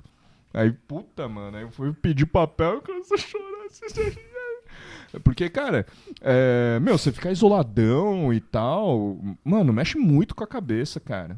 Tipo, você não ter o contato social e não sei o que e tal, tipo... É, eu compartilhei, não sei se vocês viram, né, eu- no, no começo né, da, da pandemia, é, que a NASA pagava não sei quantos mil por mês para você simplesmente ficar deitado, porque era uma experiência de, de viagem para Marte, né? Que você ia ficar não sei quantos meses parado, etc e tal. E o pessoal tinha que saber como é que né, o corpo humano iria reagir. Mas, cara, meu, eu, eu- eu, por exemplo, ia, ia né? Tipo, eu, eu ia sair Pedir no primeiro sair. mês, é, entendeu? Você ia pular da nave, você ia Porra. ser ejetado. É, Among Us, tá Among ligado? Us. É o vermelho. Vocês já jogaram esse joguinho? Olha, te falar que eu instalei ele anteontem. E aí, na primeira, eu já entrei no encanamento. Cara, vá, cuzão, você fez na minha frente. Falei, calma, cara, acabei de chegar. aprendendo. Eu não sei de nada. Não, a gente vai fazer uma parada então. A hora que a gente terminar aqui, a gente joga uma partidinha pra ver entre a gente aqui, que vai ser engraçado. É o vermelho. Socorro. Aliás, vo- você- o Léo, eu sei que nunca foi muito do, do- do- do- dos games e tal. A parada dele é dançar forró, eu tô ligado. Mas você tava afim de, de começar a jogar umas coisinhas aí, não tava? Queria variar um pouco. A TV aí. Lembra que eu até te perguntei Sim, sobre videogame, pois dar é. umas dicas e tal. Mas foi um outro tempo em que eu tava disponível pra gastar dinheiro com videogame. Não gastava, tá, mas vamos investir aí no equipamento legal. E pra mim naquela época fazia sentido. Hoje eu já tô de boa com isso. É uma onda, na sabe? verdade, eu já joguei Uhum. bastante Ai, quero muito comprar, e depois passa. É que eu tenho, acho que, tipo assim, eu, eu, eu prefiro não ter, porque se eu, se eu tiver um, fudeu. Ah, Eu só vou entendi. jogar aquela porra. Por enquanto você prefere ficar só com aquela memória afetiva lá da época que você É. jogava pra caralho. Então é melhor não ter mesmo, o porque... Léo agora, ó, ele fica o dia inteiro na, na Twitch. Vocês conhecem a Twitch? Conheço. Uhum. Você joga na Twitch, né? Não, Não? não, jogo Não, na não. Twitch, não. O que, que você assiste na Twitch? Ou... Não, mas na Twitch, na verdade, é o, é o que tá rolando com o movimento com os DJs, né? Ah, Uhum. tá. Isso que eu ia perguntar. Você tava fazendo uma tudo. live, você faz a live na Twitch. Né? Sim, é, tem, tem várias vantagens. O que é legal é que a, a qualidade do som e da imagem é muito boa. Eles não, não, não podam, né? É, ao vivo, a transmissão ao vivo não tem limite de horário e eles não, eles não cortam direitos autorais. Ah, é, tem Ao essa, porque o vivo- YouTube é um problema. É. Pra um DJ... Até melhorou, se- mas enfim. Sim. É, at- até tava tendo uma discussão, né? Que muita gente queria que, pelo menos nesse período agora, né? Que a gente tá passando e A tal. Twitch de- liberasse, de, né? de liberar, mas enfim. Mas aí foi uma, foi uma, foi uma, coisa assim, uma jogada que eles, na verdade, estão migrando pra, pra esse. Agora já, já tem gente fazendo receita, tem uma opção de coisa já. Mas com DJ, o legal, mas o mais legal de tudo, não é a questão. O, o que a gente conseguiu, o brasileiro, é sempre dar uma, uma Sim. mudada nas paradas, né? Porque já tem bastante nos Estados Unidos e tal, tem uma cultura disso. Ele tem um lance do raid, que é o seguinte: se acaba a sua transmissão, aí você tem um público ali, X. Em vez de você acabar a transmissão, fala, galera, valeu, tchau. Você passa pra você outro, né? passa pra outro. É, eu tô ligado. Entendeu? Passa o bastão. Passa o bastão. E aí você faz um comando ali, aquela galera que tá assistindo, ela vai ser transferida pra uma outra sala. Sim. Da hora. Em- Tem muita Então- gente dos games que fazem isso, porque, tipo, a pessoa streama 8 horas por dia, por exemplo, jogando. Aí é o horário que ela não tá streamando, ela coloca outro streamer ali e a galera, pum, já tá lá, já. Sim. Ah, E até se você entra no canal de qualquer um desses, provavelmente, você entra no que tá rolando, né? Se eu entrar no seu canal agora, vai, ele já vai me botar no, no range É, que tá rolando. eu- né? o meu tem um Sim. comando lá que são os É muito canais legal que eu isso. indico. Tem isso, você pode indicar. Enfim, tem todo esse esse movimento. E aí é um refúgio que a gente tá. que a gente descobriu ali. E tem todo. Aí é uma grande terapia, Eu velho. vou te dar um, praticamente, vou te dar uma assinatura lá. Que eu E tenho. E aí, por exemplo. o eu- Amazon eu- Prime eu, dá por pra eu dar um, exemplo, um sub. Boa. Vou dar um sub lá pra você. Eu tenho organizado dois eventos semanais lá, que é a segunda sem lei. Lei, lei, lei. A segunda sem lei sou eu e mais 10 DJs, são 11 Caralho. DJs. A gente começa às 3 e meia da tarde e vai até meia-noite. Da hora. Quando chega meia-noite, a gente dá passa para um outro. já Outro tem um grupo. outro DJ já Caralho, que eu conheço que ele faz um programa que é as Segundas Intenções. Então já. E é isso, entendeu? Então esse raid ele não acaba. A brincadeira é essa. E é legal que rola as doações, né, e tal. É. Não é, é, no- é o Beats, né? No, no- Tem beats, tem a questão da inscrição do canal. É tem- da hora, isso é Tipo legal. assim, É na- muito na- discreto, na real. É muito discreto. Sim, mas tem uma Pouquinho. fonte de renda, não é uma parada que você faz só por AdSense, por exemplo. É mais direto do que, tipo, um AdSense do YouTube, sabe? É, mas se você não tem um perfil bombado, ou se você não faz algo muito relevante, muito fora da curva pra você ser reconhecido por isso, é, é difícil você monetizar. Porque é tudo. é, primeiro que é em dólar, você tem que ter 100 dólares pra conseguir sacar. Pra você juntar Ah, sim. 100 dólares, É vai difícil. muitos meses mesmo. É difícil. Uhum. Então é, É, não, aquela velha é fantasia do vou bombado, ficar rico assim. fazendo cerveja? É, vou é. viver de Não, Twitch. Não eu- dá. o que eu quero dizer é, é- Mas dá, viu? Tem muita gente de game que vive de Twitch, É. canal Sim. pequeno. É que tem que, é que Sim. tem que trabalhar pra caralho. É, na tá ligado? É música- isso que a Mari tá falando. É, hoje dos DJs lá, a gente conta no dedo, assim, na mão, cinco que, beleza, que podem estar realmente, Aham. beleza, tá ajudando. Mas esse é um movimento novo, talvez, Um né? movimento novo. É. Tipo, DJ na Twitch, E- pô. Sim. Pra caramba. Então, e o mais legal, eu acho que o mais legal de tudo é isso. E aí, o que, que a gente começar a fazer? Festival. Então, todo dia tem vários eventos muito bons. Porque ainda, ainda tem, ainda tem isso, porque como é uma coisa que a gente faz, por exemplo, você faz direto toda semana, é, por exemplo, com a questão do vinil em si, mas tem vinil, é, os eventos que eu faço, por exemplo, ele não é só focado em vinil, não. O cara pode tocar com controlador, Aham. qualquer coisa. É que, é não, É uma na verdade o terapia. vinil é a sua pegada, né? Ah, o seu minha diferencial pegada. aí é o vinil que Sim. não tem muitos, né, cara? Sim. Como, como, Não, né, mas tem, tem bastante gente. Tem pra cara. caralho. Tem pra caralho. pegou de novo, né? E aí é o Rolou uma seguinte, super inflação de preço de disco, é tudo um movimento. E é legal, foda. porque às vezes tem. O cara ele pode ser um DJ muito bom Aham. em técnica, em tudo. Mas, cara, se ele não souber se comunicar, E ali é uma outra pegada, tá todo mundo prestando atenção no que você tá fazendo. Ô, Léo. Então, uma coisa legal, só pra finalizar, Não, pode falar. Pode que falar. eu, eu, eu revisitei todos os meus discos, da hora. sacou? Porque eu tenho muito disco. Sei lá, eu não tenho muito, eu devo ter, sei lá, quase mil. Não sei. Você diz aí. agora na quarentena com esse lance do Twitch É, aí com com o canal? isso, Que da hora. Entendeu? cara. Porque aí é, porque não adianta eu ficar tocando ali toda semana o mesmo A mesma repertório, porque são as mesmas pessoas que estão vendo. Uhum. Sim. Tem um público muito fiel. Uma parte do público é muito fiel. Cara, é uma terapia parada. E eu nem- falo que é uma terapia grupal discos- musical. Nem sempre os discos que você toca na noite. É, nem todos os discos que você tem, você pode tocar na noite. Tem coisa que não se enquadra. Você Não se tocar num enquadra, não barzinho, numa funciona. balada. Na live dá E pra na você testar, Twitch né? você Na pode- na live, bicho. Lá, na Porque o pessoal comenta, né? Fala, pô, curti, de repente você até mete no seu repertório da próxima vez que Não, você for tocar, aconteceu né? muito de ouvir vários É. DJs tocando vários discos que eu tenho lá em casa, lá entulhado, que eu Sim. nunca dei valor. Eu falei, Você falou, "Ih, nossa, deixa eu pegar só, aquilo lá, cara." rapaz. Os discos de Que novela. Os discos que eu vendi, olha aquele disco que eu vendi, que essa música, sabe? Entendi. Então, Aham. enfim, mas é uma terapia, cara. Tá sendo um refúgio pra Cara, é gente. legal demais. Ah, cara, querendo ou não, isso aqui que a gente tá fazendo também é. Sim. Porque assim, é uma vontade que eu já tenho faz muitos anos que eu sou ouvinte de podcast. Aí, conversando com o Caco, a gente sempre conta essa história. Bingo do. É, é O o nosso bingo, bingo do, do do podcast. podcast. A gente sempre A conta gente isso aí. fala do nosso início. A gente trocando ideia lá no Doca e tal. Ele falou, pô, você conhece o Flow Podcast? Eu falei, pô, não, conheço, escuto ele, escuto outros podcasts. Daí, pô, tenho vontade de fazer um. Ele falou, pô, vambora. Então, falei, ah, vamos dar um jeito de fazer. Mas agora eu gostei dessa ideia, cara. Eu vou pegar minha banda aí de blues, Midnight Moon Blues. Galera que tá ouvindo aí, escute lá no, segundo, nas segundo redes sociais. É, pô, gostei dessa ideia. Talvez pegar os ensaios nossos e fazer uma live na Twitch.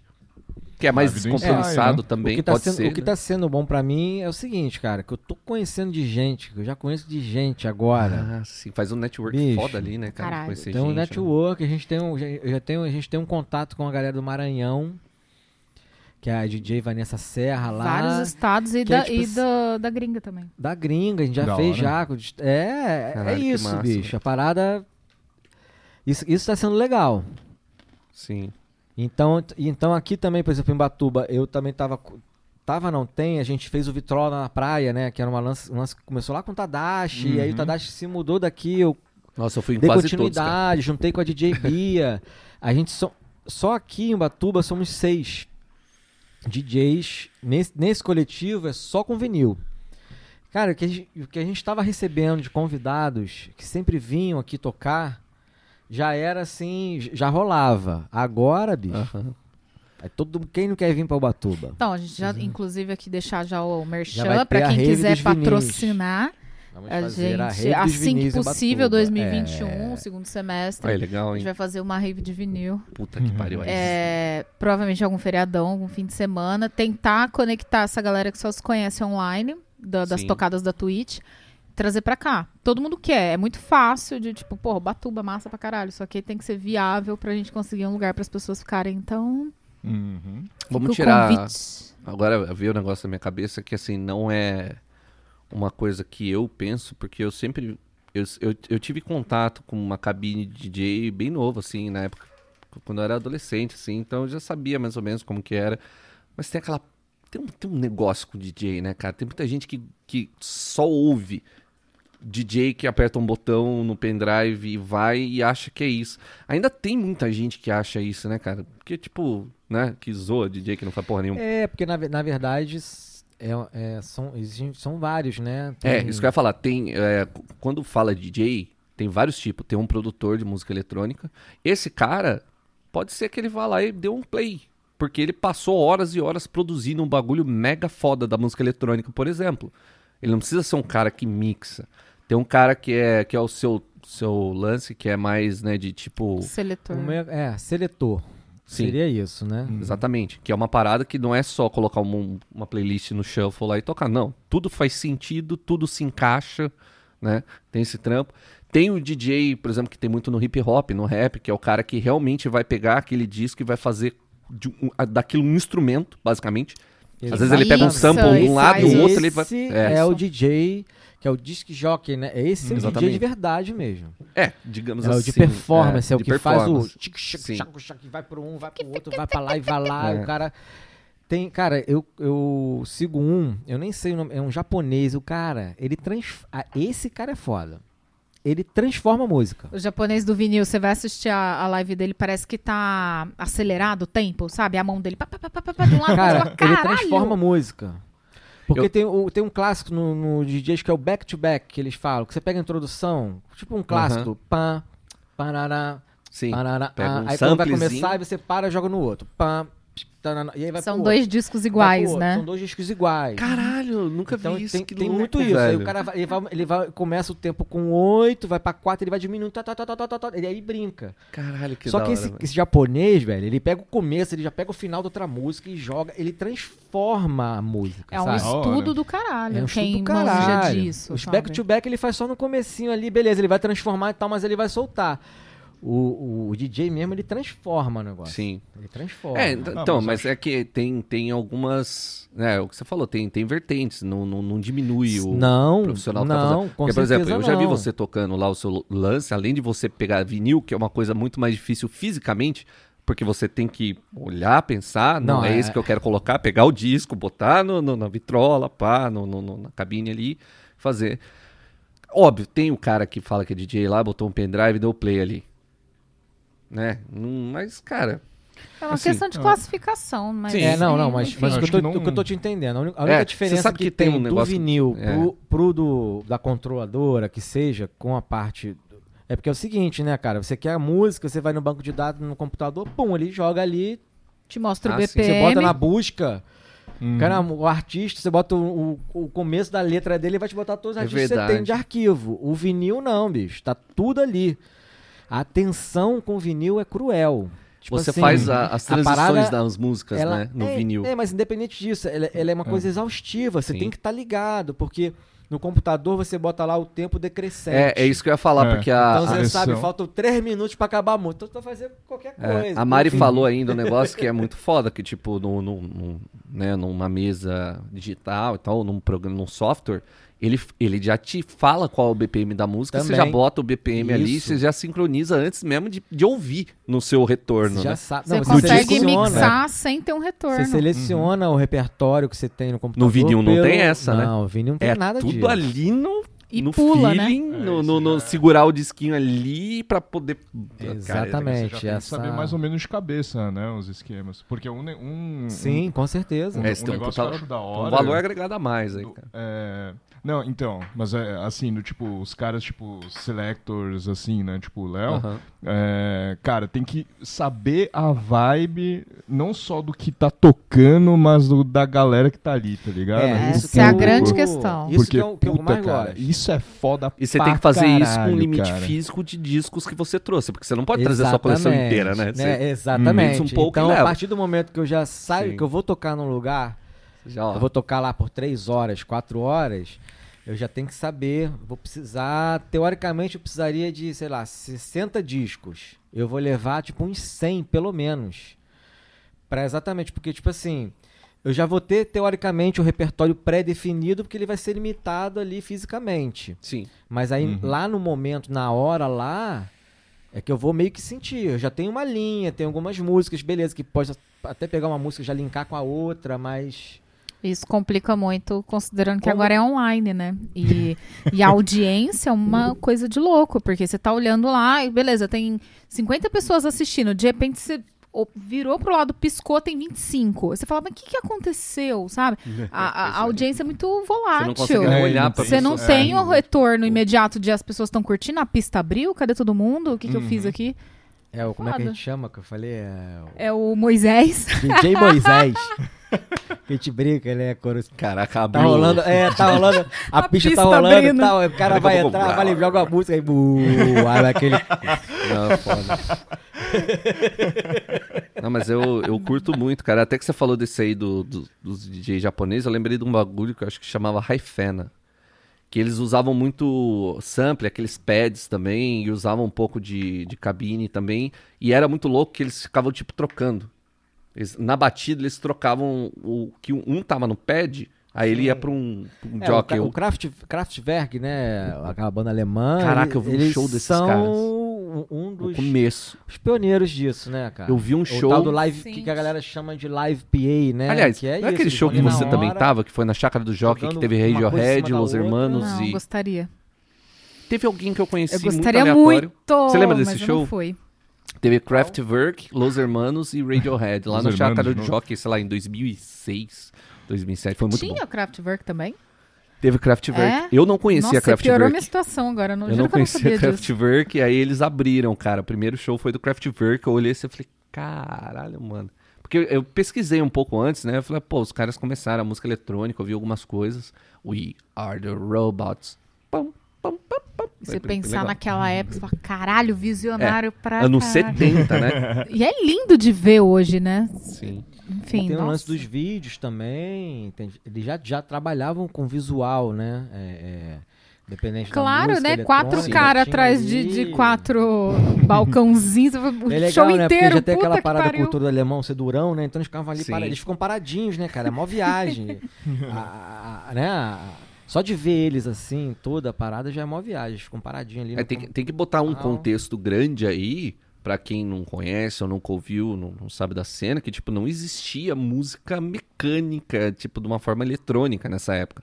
Tinha ninguém que. O pessoal usava um instrumento, uma coisinha ali, mas músicas que eram todo mundo ali fazendo um negócio com sintetizador, com, com barulhinho, com, com, né, com todas essas parafernálias que eles usavam. Pra Não caralho. tinha, cara. Não, é. É, eles são os pais da música eletrônica, né? Meio considerado aí como. Uhum. Conceitual. Até hoje é conceitual. É, de tão, Sim. é tão retrô que, tipo, uau. É irado. Tem irado. referência até em filme, eu- vocês já assistiram o é, Grande Lebowski, Big Lebowski? Tem a banda lá do- dos caras que é o Autobahn. Aí toca, é muito. É, é totalmente É, referência música- ao é, Kraftwerk, sim, tá ligado? Sim, sim, eles têm um disco, né? Sim, é. É muito bom, cara. Que Autobahn são as a- É, as- autopistas isso. deles, né? Que não tem limite de velocidade e tal. E aquele filme tem o Flea também, cara. Deixa eu ver se eu acho aqui o, o nome do DJ que eu falei pra vocês, que ele é fantástico. Ah, sim. DJ Zappa. Japa Japa mesmo ou é Japa aqui do Brasil? Não, Japa ele tá no verdade. Japão. Ah, da hora. Achou? Que loucura. Nossa, olha o nome do cara. Ah, DJ. Eita! Quer tentar, Caco? Vamos ver se o Caco... Kokoa Kashimokita. É isso. Ah, deve Co- ser isso. Kashimokita. Kashimo... É o Coco. DJ Coco. Não é. Não é É, esse. Cocoaca Shimokita. É isso, né? Meu Deus, eu achei que fosse uma arara. Ah, o pessoal fala que eu espirro parecendo. Procurem desse esse DJ é Porque, fantástico. é, então, porque deve ser é, A voz da DJ consciência. Coco, né? Aí deve Viu? ser Aka, Akashi Mokita. Tá? Obrigada, DJ Kako. Coco Akashi Mokita. Aí, pronto, agora a gente A procura Kashimokita ia ficar meio. Ah, Kashimokita. depois. Só um parênteses Entendi. aqui, a voz da consciência fala que eu espirro parecendo o Pato Donald, mas você falou que eu pareço uma arara. É pô. porque eu tava virado de costas, aí você espirrou, eu pensei, nossa. A galera um ouviu pelo que vazou aí, porque eu mutei o meu microfone. Mas próxima vez eu deixo aí pra vocês Donald é curiosidade aí. foda. Gente, a gente precisa agradecer o convite. Tá sendo muito divertido. Opa. Por mim, a gente fica até. Né, Eu não sei nem que horas são, mas há quanto tempo a gente tá falando, mas. Não, mas ainda tem, tem tempo eu aí, vou a pegar uma breja, falar. dá licença. Vai Opa. lá. Fica Pega, pega pra todo mundo, por favor. Tô bem Ô, Léo, aqui. mas então, voltando no negócio do DJ, é- é- eu acho que, pô, vocês são tão mais evoluídos do que eu que eu só puxei uma polêmica e ninguém abraçou a ideia da zoeira. Eu acho que provavelmente daqueles memes do André Marques, que ele fumando cigarrinho, que não é DJ porra nenhuma. Só Sim, tentei puxar, sim, porque você sabe que sim, tem gente sim, que fala sim. que DJ não faz porra nenhuma, né? Já, já, já- alguém já falou isso Ah, pra você, inclusive? muito. Ah, então, então muito- acontece mesmo. Não, pra caramba, é o que mais tem, né? é, tem o gente que mais que tem, acha que... dá só play ali e tá? Exatamente. Tem bastante. Sim, é. Ninguém entende É, muito bem. eu tô bem aqui. Ah, mas tudo bem, até músico também, o pessoal não, não dá muito Sim, valor. Então... é, posers pra caralho. Que talvez fosse mais fácil alguém dar valor, né? Não dão também, então tá. Estamos tudo no mesmo barco. É. A, a onda, a onda do, do vinil acaba que acaba ajudando um pouco também, né? Não ajudando, tipo assim, é, acaba você acaba tendo um pouco mais de respeito. Pô, né? Mas, mas é isso, mas muita gente não, não, não valoriza. Não, não. Mas eu acho que isso aí é normal. isso- é- é- essa mesma pessoa não vai valorizar nada. É o músico, não vai valorizar o músico, não A vai breja. valorizar nada, É. sabe? A, a cerveja. Sim, faz sentido, cara. Sempre a- tem alguém pra Eu criticar. acho que o- é fazer Uhum. o que acredita mesmo, cara. É, Quem mas é, trabalha com, a- com- aquele lance que eu falei da breja lá, da, da- do, do, do cerveja chato e tal, isso acontece em tudo quanto é lugar, Cerveja cara. chato, ótimo. Não, porque assim, por exemplo, o, o vinil quando voltou, ele voltou com certo. é, é, não é um elitismo, mas assim, um purismo, assim, tipo, não, porque agora eu só escuto música em vinil. E tinha muita gente que tava nessa vibe. Eu acho que agora parou um pouco também, né? Porque tudo quando volta, todo mundo fica meio um pouco acima do que era pra estar, sabe? É, exatamente. Aí, aí chega e fala, não, eu escuto vinil porque a qualidade da, do, do- do- da- daquele granulado do vinil é muito... Não, cara, você gosta, tá ligado? Você gosta. É, o que- é o que eu acho que a Mari falou. Tipo, o pessoal quer colocar o gosto dela acima das outras pessoas. Não. Tipo, qualidade de som... ah, O Caco. O Caco é um audiófilo. Você vai falar que um vinil tem uma qualidade melhor do que um FLAC, um arquivo .FLAC no computador de 130 MB numa música. Não, não é. Mas tem uma textura, tem, realmente tem uma diferença de você ouvir um vinil e ouvir uma música eh, em formato digital, sabe? Com certeza. Não, não é, não é à toa que o mercado fonográfico do, do vinil, ele tá voltando. Ele tá voltando. Sim. O- CD ele tá ficando completamente obsoleto, né? É, o CD já morreu, Não, né? ninguém compra é, CD. por- então, então, eu acho que por conta disso, né? de- O vinil tá muito mais vivo do que o CD, com Muito certeza. Vinil, mais. hoje a gente. A gente não, o Léo. Eu, eu preferi não virar uma entusiasta do vinil porque. Porque esse é um problema lá em casa. Então eu deixei esse, esse papel só pra ele. E aí, pra um eventualmente. eventualmente rola uns discos que eu quero e, e aí eu Aí pego, beleza. Arruma um disquinho. Mas o Léo, ele assina hoje dois clubes de vinis. Como tem clube de breja, clube de queijo, Ah, tem clube, clube de tudo clube hoje, né, de, Tem blá, clube de de tudo. cosmético, tem clube de vinil. E aí os caras, eles preparam, tem todo um trabalho que, cara, é lindo. Você recebe o vinil lá, que tá, ele anuncia, a galera faz, faz pré-venda e tudo mais. Vê uma revista junto, uma revista toda trabalhada no, jornalismo, no- Uhum. baseado na, na temática daquele disco, a arte do disco linda. Então, porra, dá mó gosto, sabe? Você é, o- ter uma. É porque é uma obra mesmo, tem um trampo do caralho pra galera fazer aquilo. Prensar, fazer arte que não foi pensada pra vinil, transformar em vinil, com encarte, com revista e tudo mais. E não é barato. É foda isso. Não é, é- não é acessível, né? Mas é legal, tem todo um hype aí em cima do vinil que vai é, longe. não, tem, tem o hype, tem a supervalorização, né? Hoje em dia até a questão do mercado do, do vinil, independente dessas, dessas, desses clubes que eu assino, por exemplo, que na verdade os caras são, eles são, como é que eu vou dizer, é, é, é uma resistência, sabe? Eles têm isso, ter, tá- tá retomando esse mercado, porque mal ou bem o vinil teve tudo isso, mas você encontra vinil, tem um vinil que é mais velho do que tem, tem mais, é mais velho do que eu, sabe? Uhum. E tu bota pra tocar, se ele tiver bem preservado, bicho, o som é limpinho. É uma parada muito Uhum. louca, sabe? E tem vinis antiquíssimos que são tipo. Antiquíssimos não, tá? Tem vinis até relativamente modernos, mais novos que a gente, que é uma fortuna. Uhum. Vinil super, inf- sei lá, inflacionado. 900 conto um vinil. Ah, é, não. Porra, o mercado tá sabe? muito doido, mas Uhum. já, já tá assim, mas, mas tá meio surreal assim também. É, o- os, é, pelo menos assim, acredito que os vinis mais novos, né, é, e mais limitados, digamos assim, é mais por causa da fabricação, né? Porque, puta, cara, imagina pra fabricar, sei lá, mil vinis, cinco mil vinis, manja, Então, mas pra um negócio muito... pro mundo inteiro, tá ligado? Isso que é muito doido, cara, porque tem disco aí de vinil, sei lá, do Michael Jackson, mesmo, a milhões, É. sabe? Uhum. Hoje em dia, esses grupos que eu assino são 500 cópias. É 500 cópias e acabou. E vende tudo, Vende esgota. tudo, Sim, tem todo aham. um outro mercado em cima disso, enfim. Mesmo um disco custando, sei lá, 90 reais, sabe? Não, na, ah, na minha época de, de audiofilia forte, assim, né? De ir na. Como é que chama? De ir em feira, né? Do, pra ver as BW e as porra toda e tal. Nossa, mano, tinha uns equipamentos lá, cara, meio milhão de conto, assim, na sua frente, assim, né? E, meu, o que tava tocando ali era vinil, cara. Sim, Manja? não. É, tipo, Cara, uma coisa que eu me lembro muito clara na minha vida foi quando começou o lance do CD. E eu lembro que nas lixeiras, eram pilhas e pilhas de vinis. A galera pegava os vinis todos, velho. Jogava fora, né? Pô, chegou outra Pô, mídia. jogou tudo fora. Mas você, você chegou a- a- até o, o CD pra você ver esse movimento? Você não viu isso acontecer, tipo, um cassete? Porque eu lembro quando eu era moleque, eu não peguei muito vinil, eu peguei mais o cassete. Aliás, é, eu peguei o cassete já. né, Cara, o cassete, o lá. cassete eu, eu- eram os dois, né? O vinil era o que tinha em casa Sim. e, o- e o cassete, o cassete foi o, que- o que pra mim foi no cassete que eu ficava escutando a rádio e gravando as músicas que eu queria. Pô, eu também, cara. aí tive pegava os discos de vinil e pegava no cassete e fazia a seleção que eu queria, que ia viajar, ia fazer qualquer coisa. Tinha que- Tinha o bônus da no- mobilidade, né? Eu, eu, como cresci na Barra, né, Sim. e tal, e aí eu sempre estudei no centro. Aí eu pegava um ônibus, e demorava quase uma hora pra chegar e tal. Então era um um Walkman, Walkman aí ali, pegava pá.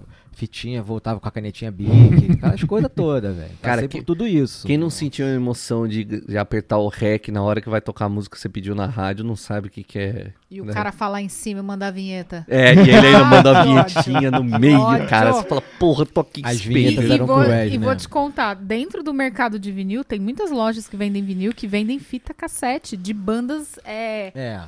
Tá tentando bandinha voltar aí, hipster, mas super eu não sei moderninha. se vai não. Fita Eu acho que não cara, vai não. velho. 60 reais uma fita cassete. Nossa. Então, Que eu não acho tem nem que espaço pra você fazer uma impressão decente, é um negócio desse a- a- o cassete, ele não, não faz sentido ter uma volta. Isso aí é só um purismo sem noção. Eu Porque acho aquilo que a também. gente tava falando, o vinil, ele tem um- realmente um- uma diferença, uma, uma textura, ele tem uma nostalgia. O cassete é só um formato passageiro que não era muito bom. O Sim, cassete, ele, uhum. ele estraga muito fácil, ele tem uma qualidade ruim, ele tem uma qualidade até pior do que o...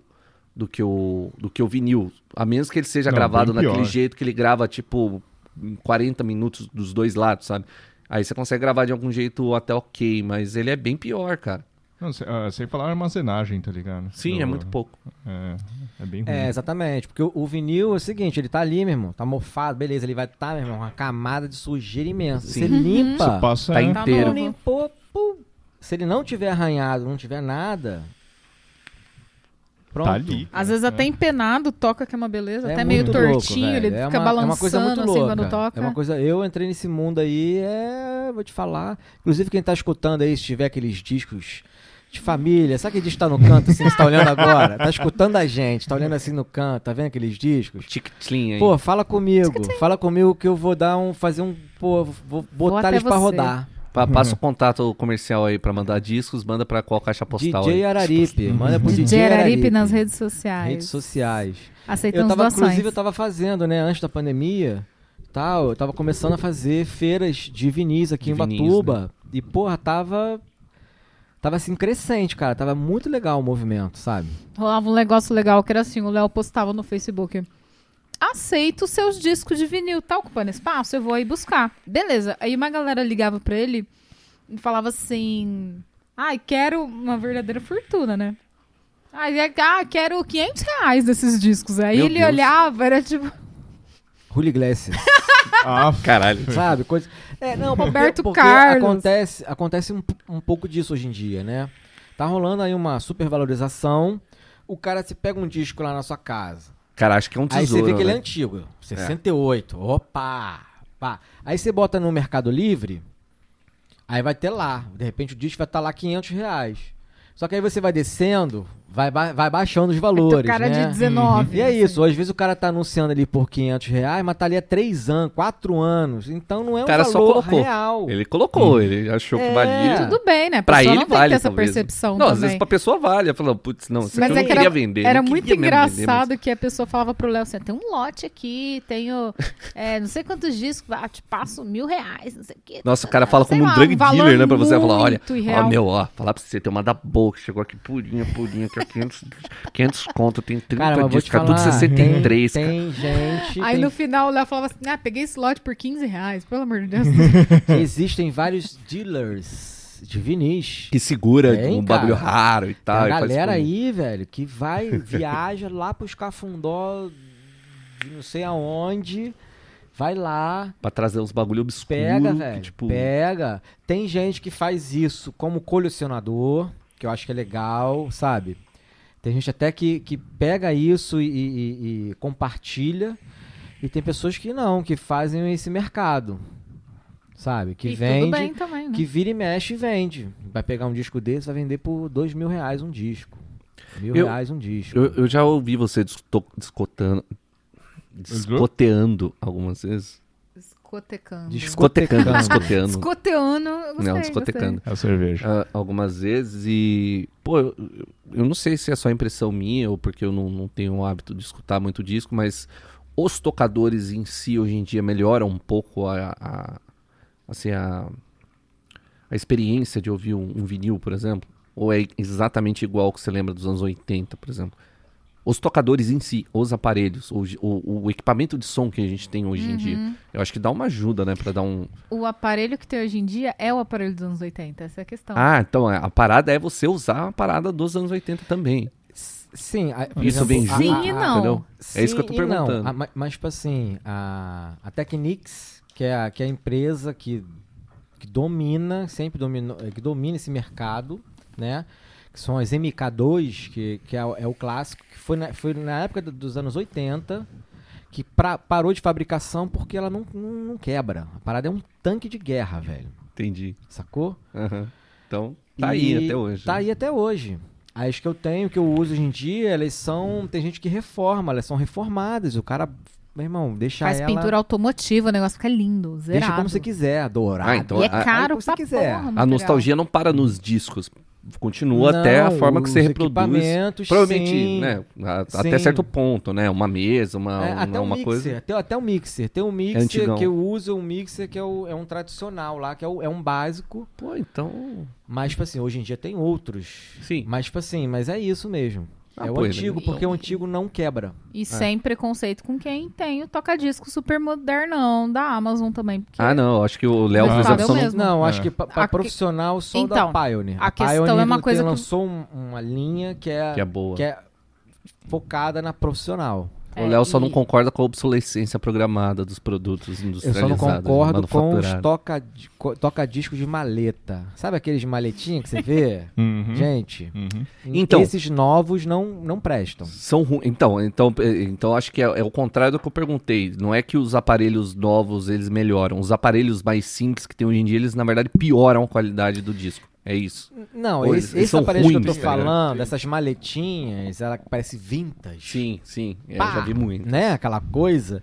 Elas são muito ruins, porque elas não são feitas pra, pra funcionar. Ela é Tem bonitinha se você for deixar na estante da sua sala e É. eventualmente quando tem uma visita você põe um disco pra tocar. Ok. Entendi. Então, os discos de vinis existem várias gramaturas. Tem disco de vinil que é muito levinho, tem disco de vinil que é pesado.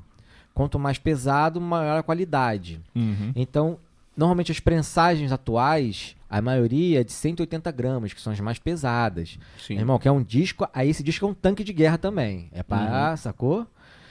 Na- aqui no Brasil, década de 80, no final 90, começou a acabar, os discos eram muito fininhos, muito baratinhos. Era isso. Sim. O cara produzia 2 milhões de cópias e não sei E enfim. mandava aquele. Fazia Então essas maletinhas, essas maletinhas, quando você bota um disco de maior peso, de maior qualidade, ele nem roda. Ele arrega. Ela não roda Ah, direito. Arrega. Ah, o motor O já... motor não roda, ele não aguenta, ele não suporta, ele não. Enfim. Entendi. Então, né, a parada. As E nos vinis ainda né? tem uma coisa que a 45 rotações Hum. é a qualidade é melhor ainda.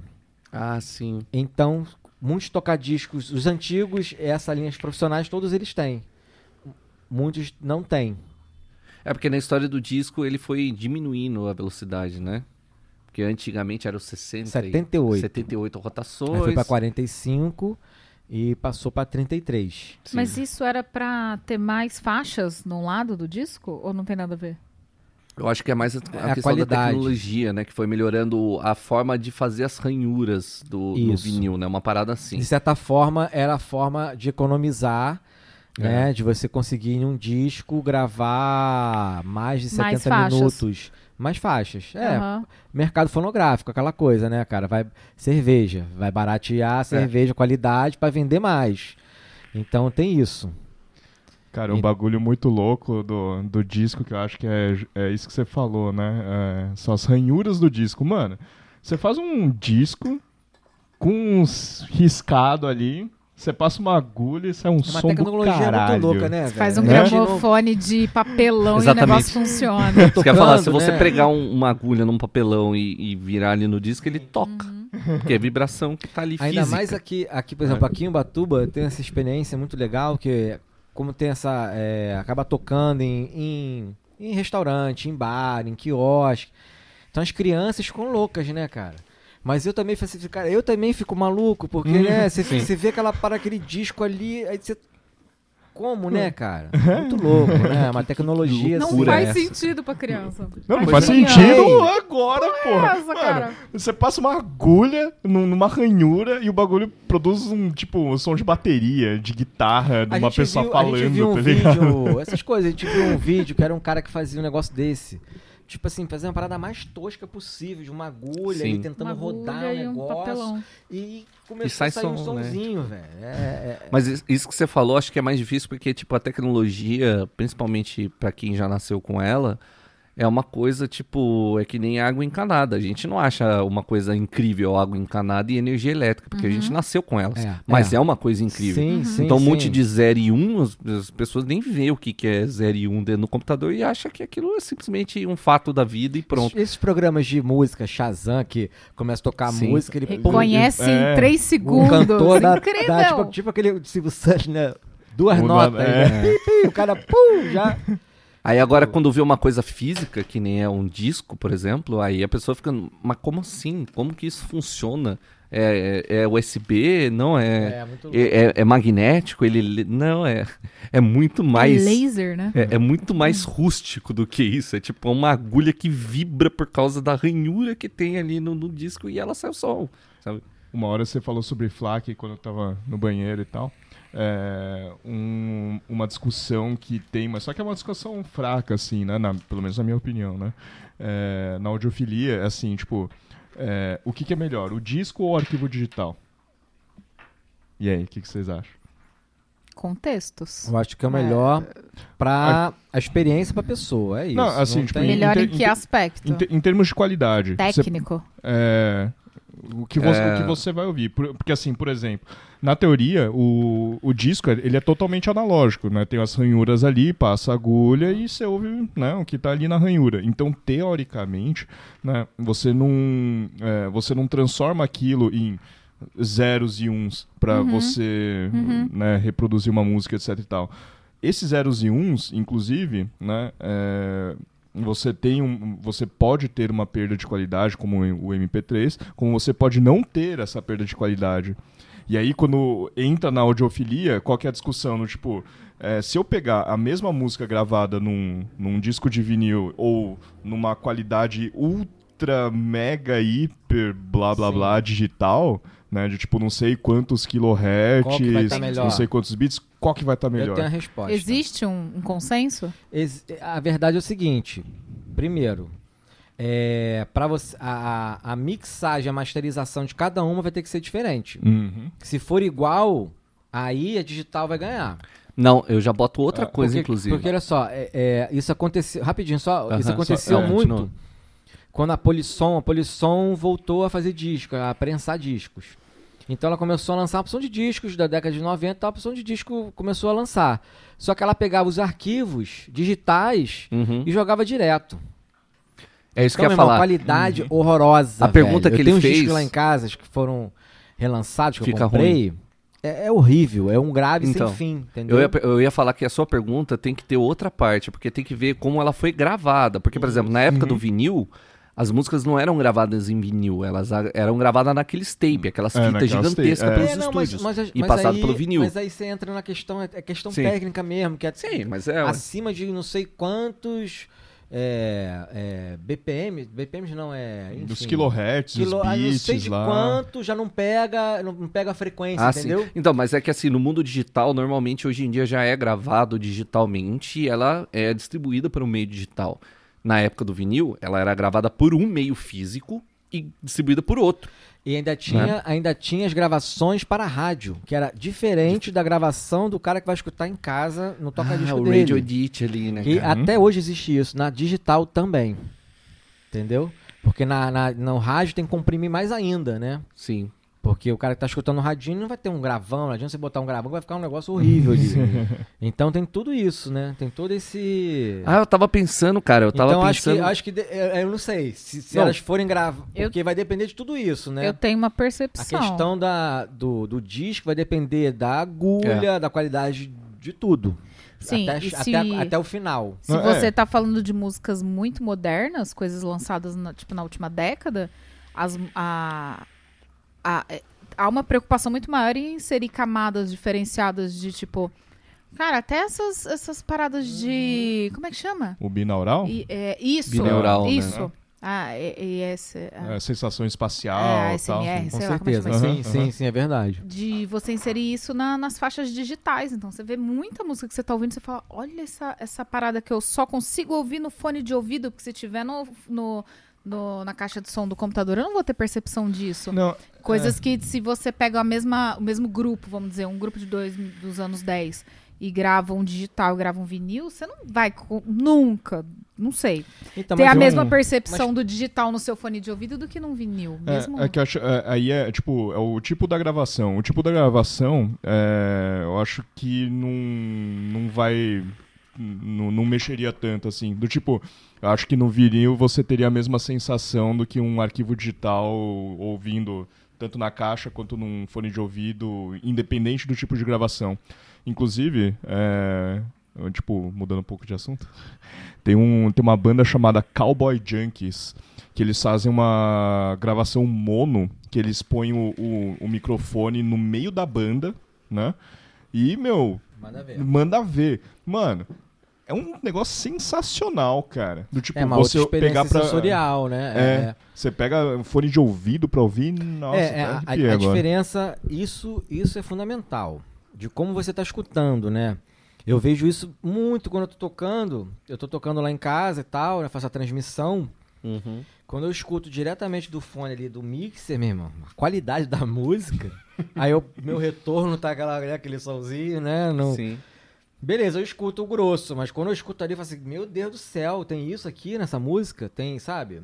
Tem esse instrumento aqui fazendo essa linha? Sim. É, é isso, né? Não, puxando nisso, você falou um negócio que eu não sei, eu nunca percebi, também nunca tinha parado pra pensar, que você falou de edição de rádio, eu pensei, tipo, por, por exemplo, uma é, Bohemian Rhapsody. Não, Bohemian Rhapsody não é um bom exemplo, porque ela não foi editada, ela tocou no rádio. Ah, ela tinha um edit pra tocar no rádio em alguma época, mas eu falei da, da música ser mais curta. Tem que ter, né? Mas eu nunca November pensei Rain. nisso que você falou. Então as músicas eram gravadas com outra mixagem pra trocar, para tocar tipo na rádio, pensando em como eram os Como vai aparelhos. ser executado. Eu não, eu não sabia nem que Até rolava questão isso, cara. do. Do clássico comercial, quem trabalha com música, que música tem que ter três minutos. Não, não, de tempo eu sabia, mas O eu falo de mixagem. básico Tinha, é tem três diferença. minutos. Qualquer Ah, música que passa disso, sim. todo mundo já dá uma tortada. Ah, Esse radio edit que já é cortado, ele também é mixado diferente. Cara, eu nunca tinha parado pra pensar nisso. Você que tem um monte disso já deve ter pego, né? Tipo, e- e esse tipo de coisa, né? Já falou, não, peraí, isso aqui não tá a gente igual. tem da- muito da rádio." vinil que é distribuição exclusiva pra rádio. É não então. vendável. Aí é onde você vê a diferença do, do- Você pega o mesmo o vinil do, do o álbum, ele- o long play lá do artista, né? Ou coisa assim. E eu escuto da rádio e é diferente a mixagem. Então, é- é... a- com relação a isso, eu não sei te dizer. Eu não- eu Ah, aí eu já não sou tão. Foi o que tipo você assim, falou antes. É, é que Tá me deu a impressão. Sim, disso. mas aí a rádio, mas pra rádio, o cara não vai Entendi. mandar um LP, ele vai mandar um compacto pra É, rádio. sim. É isso. Tá, Entendeu? mas hoje não manda nada, né? Não, hoje não manda. Ele de- manda um MP3. um- É, hoje em um dia é- Se um artista não manda uma música pra rádio, existe isso?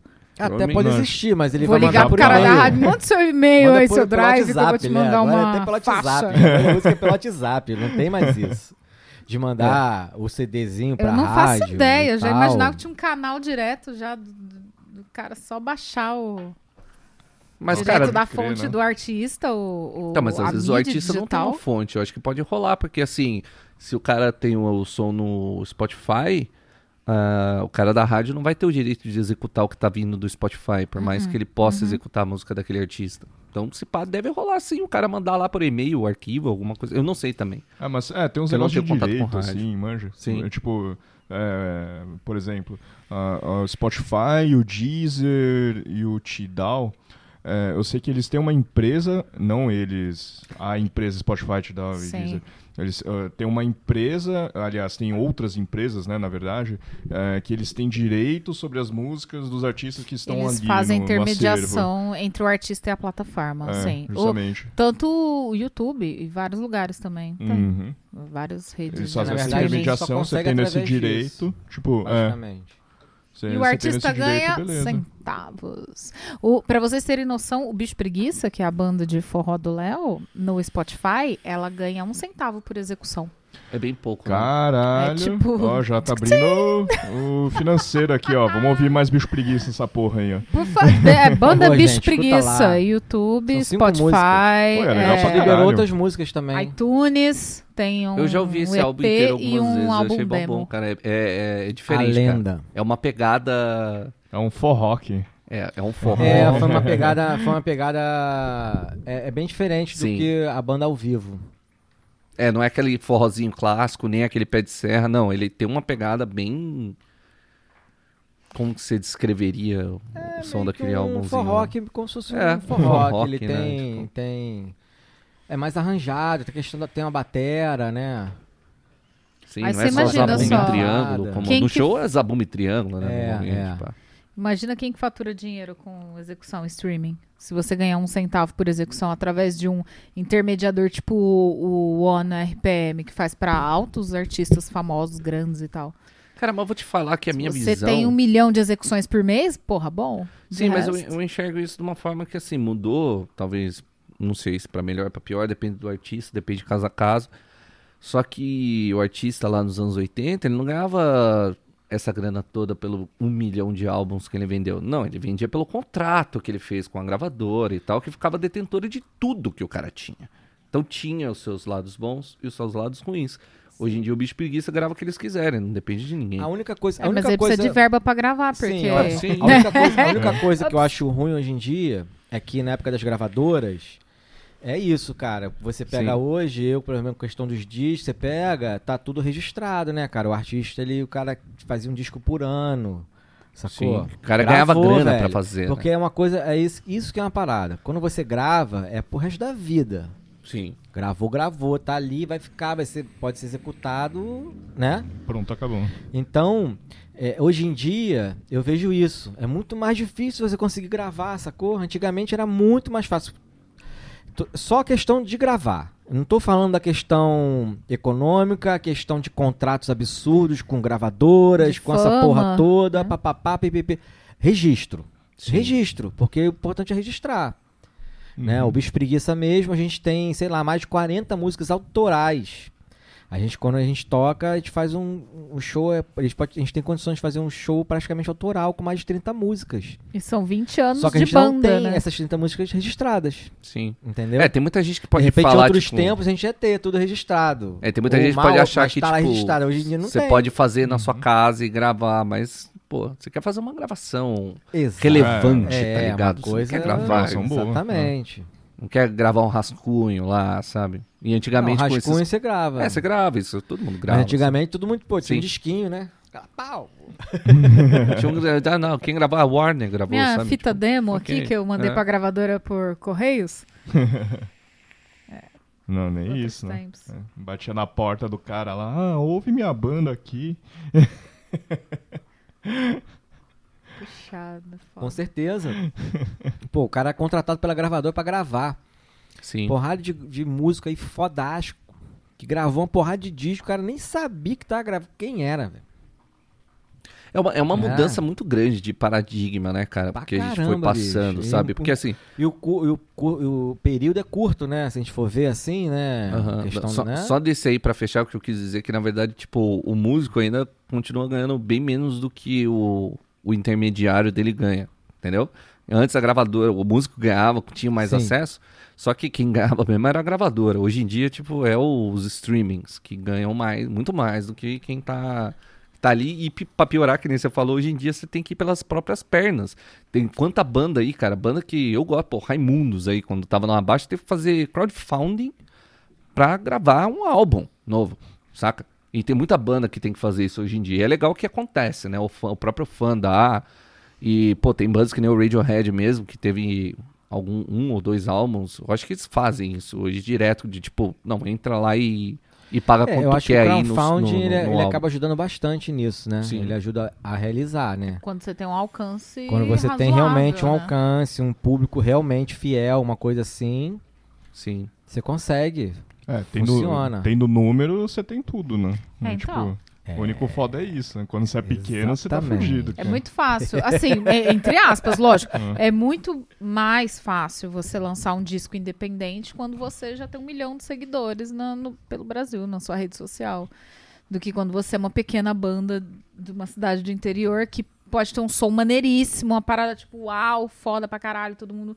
Mas e aí? Mas Como agora que você atinge essa galera? Quem que vai chegar aí? Sim, mas aqui no Brasil, por exemplo, tem um outro universo. E até tava falando de forró, né? Você pega os brega, os forrós, eletrobrega, do, do, mais na, no- na Eita, região é. nordeste. Cara, isso aí não existe. Nada formal. É tudo. Não, não- é tipo, é CD pirata? Não, é aquele. Aquele é o CD Tem, cara. Só existem, isso. É. existem muito nisso. É muito louco Tem essa muitos cena. vinis piratas. É. Forró então, meu irmão. É porque não Eita, tem, né? Caralho, É isso. muito. É, é o que. Gravadora é, que seria Fundo fundo, de quintal, quintal, é, né? sim, é muito louco, Seria o cara. CDzinho que você grava em casa e lá, faz aquelas cópias no computador e, e dá pros seus amigos.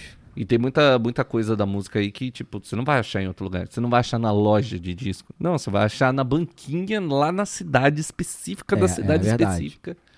Que o pessoal grava. É, é a tipo um magia outro universo. Da, é a magia da música também, né? De Sim, certa é. forma. É, é bem legal isso aí, cara. Não, o negócio que é, é, ficou foda do, do, do negócio de gravação, assim, é que, hum, sei lá, acho que um, a gente tá em 2020, em 2010, 8, é, em 2010, assim, essa década aí, né?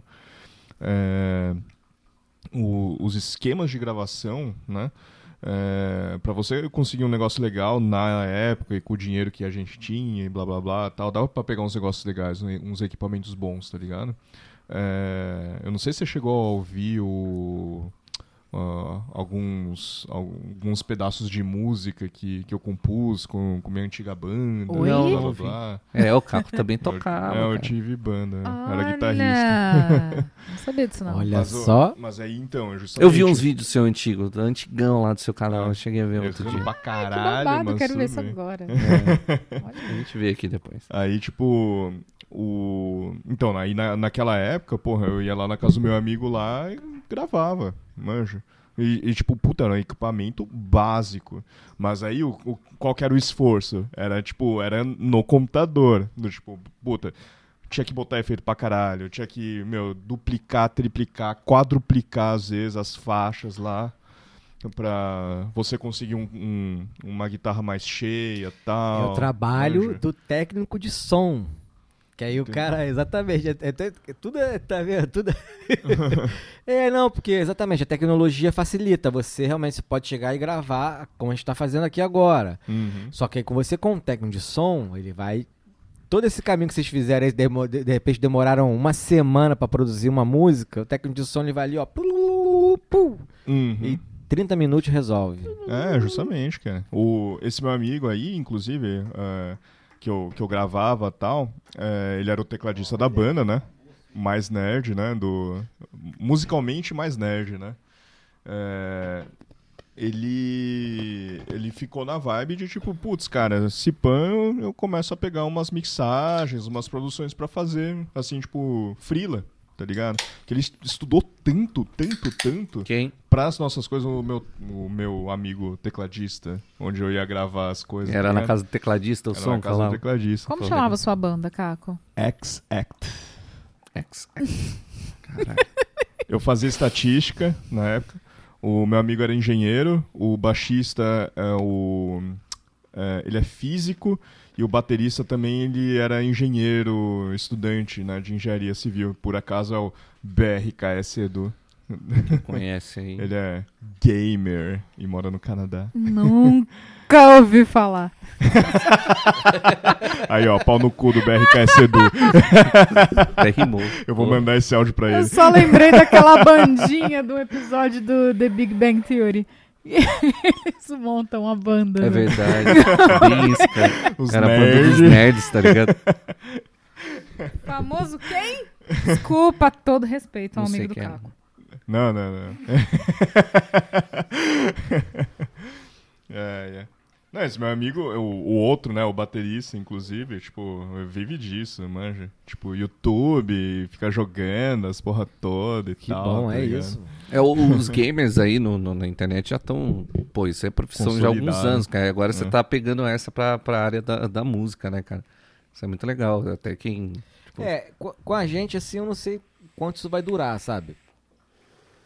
Eu acho que é mais. Acho que vai pegar, cara. Não sei. Não vai é- ser o principal, termos, sabe? A hora que assim, tiver liberado, o negócio seu vai ser tocar mesmo, cara. Com É, porque, tipo assim, o, o, o, o- o público, ele não, ele não cresce, sabe? Não tem um Sim. crescimento, assim, é difícil demais. Não, não, não- Eu acho que já passou do tempo, assim. Já, sabe? Não, É, que todo tem que ter mundo um- sofre, cara. Todo mundo demora muito pra conseguir, cara. Pra caralho, É, pelo é, menos um- um ano, tá ligado? Uma parcela das pessoas já tá, hum, assim, não está mais 24 horas por dia em casa na internet. Lógico, quem podia estar nessa situação, uma, um percentual Sim. já não tá mais. Então, já acontece, por exemplo, de ter DJs que antes tocavam num, num sábado à tarde, no- à noite, tranquilo, beleza. Agora, já, bom, já tem o trampo, Já cara, já, mudou tem que ir pra Não, tudo rua. bem, mas você tem que ver que a- as coisas vão evoluindo, elas vão, vão mu- mudando, por exemplo. Hoje em dia, né, o que você fala do trampo na Twitch é uma gambiarra porque a Twitch não, não se importa muito com a parada do direito autoral e dar essa colher de chá, entendeu? Pra quem tá fazendo live. Daqui a pouco pode ser uma parada, é, por exemplo, pelo Spotify. Spotify Sessions, tá ligado? Ó, tô dando aqui, ó, de graça a ideia pro Spotify aí, ó. Entendeu? Pode acontecer, tá ligado? Falar, É. Mas acho que o Spotify tá rolando um esquema de vídeo também, inclusive, né? É uma, uma parada ao vivo, é. por exemplo. É, ao vivo. Discotecagem, um DJ ou banda tocando, sabe? Pode eu acho que cara. assim, é, eu, inclusive é uma tese que eu tô pra escrever. É, passei seis meses vendo lives. Como foi a minha experiência? E realmente, eu passei seis meses vendo lives. Eu e o Léo, desde o começo de março, a gente começou a ver as lives de YouTube. Então a gente viu toda uma evolução de um, de um movimento que começou. Ai meu Deus, como é que eu faço isso? Do, tudo câmera na vertical. Tudo errado, de- tudo desde errado, nada a até ver. ficar De parado. repente Captação a parada ruim, né? profissionalizou num Perfeita. nível muito, muito foda. De repente os caras estavam vendendo título de capitalização. Tava uma parada de louco. E agora não tem mais. E agora Assim, tipo, decadência opa. total, aquelas caras. Todo mundo vendendo toscas. equipamento. É, e aí, E enfim. todo mundo sabe fazer live. Então, mas de repente isso vai ser usado daqui a pouco Mas é- outra, de outra forma, sabe? Isso Essa vai se experiência que ficou da, do, da- do coisa. audiovisual mesmo, da experiência do audiovisual com do, do artista, músico do teatro, que tem altas paradas legais de teatro que foram feitas na pandemia pra, Não, pra difusão e online. digo mais, e essa experiência outros- aí come a televisão tradicional com Total. farinha, bravo. Total, total. Então, Porque chegou num nível, né? Foda-se televisão, O cara. Do pessoal foi que a gente num teve nível... esse acesso de sabe? ver shows de, coi de pessoas que a gente gosta, que a gente nunca teria acesso pra ver não, ao vivo, ou que, enfim, coisas que não até, né, chegam às aqui pra gente. Total é, intimista. Tá num formato entra, que- Tá... Porra, é, por exemplo, a, tem uma casa que eu sigo em São Paulo, chama Casa de Francisca. Casa de Francisca é antigona no meio cultural, shows irados e tal. Eles estão produzindo parcerias entre é, artistas musicais e, e- Ai, meu Deus, como é que fala quando o cara é do cinema? Fodão? Cineasta? Cineasta. Cineastas. Então são cineastas filmando show. é, shows Uma live. com um olhar diferente de simplesmente você ter três câmeras, uma de cada lado e uma no meio E ali, é, trocando de tomada. tosca, É um outro Sim. contexto. Aquele QR Code no, no canto, o É, outro não sei o E que é no outro tão canto. lindo, aquela- velho. Que é, a gente comprou dois ingressos pra ver dois shows da Casa de Francisca. Que, que é legal. um espetáculo, começo, meio e fim, com contexto, com todo um- um, Uma experiência. um, sabe, um trabalho, uma estratégia visual, sei lá. Cara, Hum. irado. Cinematográfico. Eu não quero deixar de cinemat- ter isso. Porque é Sim. lindo, é um tipo de artista que eu nunca veria essa experiência. Nem se eu tivesse ali olhando pra cara dele, eu não ia ter a experiência que eu tive na, Ó. na sala da minha casa. Esse depoimento acaba de ser a prova do que eu falei, entendeu? Já tem um público pra isso agora. Você acabou de falar, eu não, quero tem perder isso. público Entendeu? E, tipo assim, hoje em dia eu sei mexer no OBS. Tal do OBS Studio, que é um programa Sim, de... de live, né, pra você de montar ali a sua câmera de e tal, pá. que- é, que Sim. teoricamente meio de cortes, de... de- que, que muita gente já usa, né? E, e, tipo assim, os DJs mesmo já estão aprendendo já a mexer Sim. com isso tudo. E cada vez mais vai fundir a- o áudio com o visual, né? Uhum. É, Então, Pô, a, fica a- muito mais interessante eu tocando, e eu tô tocando aqui, e atrás de mim, porra, tá rolando, tudo, tudo que tá rolando aqui atrás de mim tem a ver com a música que eu tô tocando. O que Cara, vai uma mu- experiência... é. Às vezes, O- às vezes, às vezes depende. É, assim, por exemplo, um, um canal que eu ouço né, no YouTube chama Immortal Swings, por exemplo. Immortal Swings é um, é um canal de só electro swing, tá ligado? o que, que é electro swing? Electro swing, é, tipo, tem Eu um swing. Tem é um swing importante dos- porque tem um swing no meio, então já, todo mundo já pensa logo, né? No, mas explica pra gente aí. É, swing, é, tipo, aquela. é, Dá pra pensar nisso, com certeza. Aquela, é, só aquelas músicas, é, assim, né, na, na real, surgiu do, do swing dos anos 80, manja. certo. Do, Até aí da- tudo da- bem. Do- é, eu do- pensei dos estilos, Aham. né, do estilo de música do, né, do swing dos anos 80. Só que aí eles meteram um, um esquema um pouquinho mais eletrônico, tá ligado? Não, é, não só batida, mas ah, como é que chama? Os loops e tudo mais, né? Você explicando desse jeito parece idiota a minha pergunta, né? O que, que é swing? É swing, só que é eletrônico.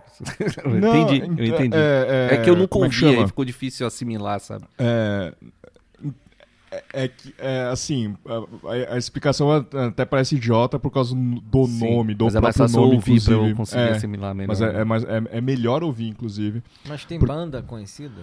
Não, Hum. não tem. Não tem. É, tipo, eu não sei se você se lembra do carinha que dançava é, no comercial da TIM. Porque tinha um, tinha um carinha que dançava no comercial da TIM. Era um. Eu esqueci o nome dele. Mas ele é um cara especializado no passinho do Electro Swing. Manja? Do tipo. é, como é que chama? Aquele passo que o cara fica andando no mesmo lugar. é, tipo, fica trocando os pés, assim, como se fosse frevo, tá ligado? Entendi, entendi, tô ligado, tô É. ligado, já, já, já entendi. Dá, dá pra imaginar o tipo de música, inclusive, com o cara dançando, né? Quase É, um break mais dançante, mais, né? Uma coisa assim. É, é mistura tipo o isso. espaço de funk, music com. O break. um é. break, é, é, é Isso isso. aí, cara. Sim, legal. E aí, é, então, eu ouço é, esse canal, tá ligado? Do tipo, antes de ouvir os podcasts, essas porra toda, eu, eu, eu ouvia, eu- e ouço ainda, né, na verdade, esse, esse canal do Immortal Swings, tá ligado? É, tem uma outra música que, inclusive, que o, o, o cara selecionou lá, é, que, tipo, né, tem o canal do artista, papapá, não sei o quê. E eu falo, mano, ô, esse artista é uma bosta, cara. Ele, tipo, na verdade era uma mulher que cagou na música, assim. Era uma, era uma música conhecida tal, fez a versão dela. Só que, mano, tá cagada essa versão, tá ligado? Eu falo, porra, cara, ela tá desafinando, manja. Tipo, é uma gravação com ela desafinando, não dá pra ouvir essa porra, bizarro. tá ligado? Tipo, essa música é ruim, cara. Tira, tira da seleção, tá ligado? Mas toda vez que toca, eu chego lá e falo, mano, essa música aqui é ruim, tira da seleção. E aí deixa, o- deixa o resto tocar. E aí tem o, tem o esqueminha, tem a barrinha lá de, de doações, etc e tal, manja. Isso aí, nessa aí que, falando em canal, né? é, deixa os seus canais aí, Léo. Aí do, da Twitch, onde você tá, tá atuando. Todos aí, os meus canais é DJ Araripe. Bem fácil, né? DJ, DJ Araripe. Procura lá na Araripe Twitch. com P de pato É, Araripe. E de elefante. Araripe. É, porque tem gente que às vezes bota B, porque, né? Araribe. É. Não, Araribe. Araribe. Deu- não, não, ficou boa, a dicção tá boa ainda, não Araripe. tá tão ruim assim, não. Faz o merchan aí também, Mari. Breucicleta, redes sociais, arroba Breucicleta. É, eu sou a Mari Breu. M-A-R-B-W. Tanto no Instagram quanto no Mixcloud, que eu tenho playlists. Aí, ó. Ó. Faço as playlists Breucicleta Na Twitch Sessions. TV também, de vez em quando ela faz um. Aí, Twitch legal, TV com os meus sets temáticos de pagode 90, Muito lambada, é, música pop da, dos anos 90 também, porque eu amo anos 90. Lambada é O que bom. mais que já rolou? Axé Bahia e samba reggae. É sempre quente. No Twitch, inclusive, estarei no ar na próxima semana, Dia das Crianças. Poxa, muito bom. Inclusive- É essa pegada. Vou até aumentar aqui esse merchan da Mari aqui, foi incompleto. Quem quiser comprar cerveja e tiver em Ubatuba, também procura ela. Mas quem também quiser saber mais sobre cerveja, temos aqui uma bela especialista, né? Que dá uma consultoria boa. Né? Hoje em dia, bem menos, mas tá aí, né? Pra isso. Tá, tá, tá Não, na- bem na mesmo porque não tem demanda. É, exatamente por causa disso, inclusive. Estamos aí. Você quer tirar dúvidas sobre. Ah, eu tenho uma experiência online no Airbnb Experience. Aí, ó? Eu sabia que tinha mais alguma Mundial. coisa aí. Apesar de que eu só falo português, mas tá no mundo inteiro.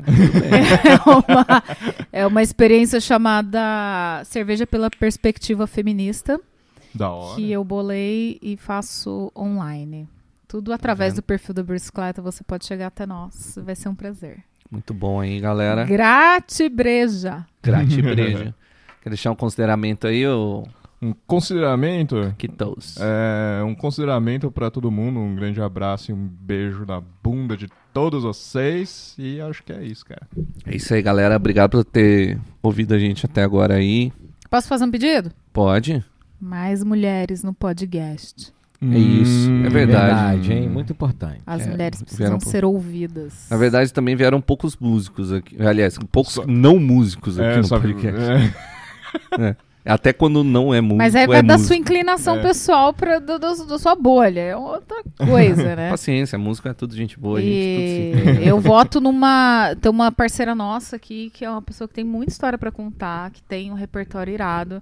é, que inclusive vocês conhecem bem, que é a Poliana. Poliana, Poliana, Poliana. Queremos você aqui. A voz, Queremos vulga, você aqui, vulga a voz da consciência aí, ó. Logo vai ter um programa especial aí. Ó. É, então é assim que a gente fica por hoje, galera. Até a próxima. Falou. Tchau. Obrigado.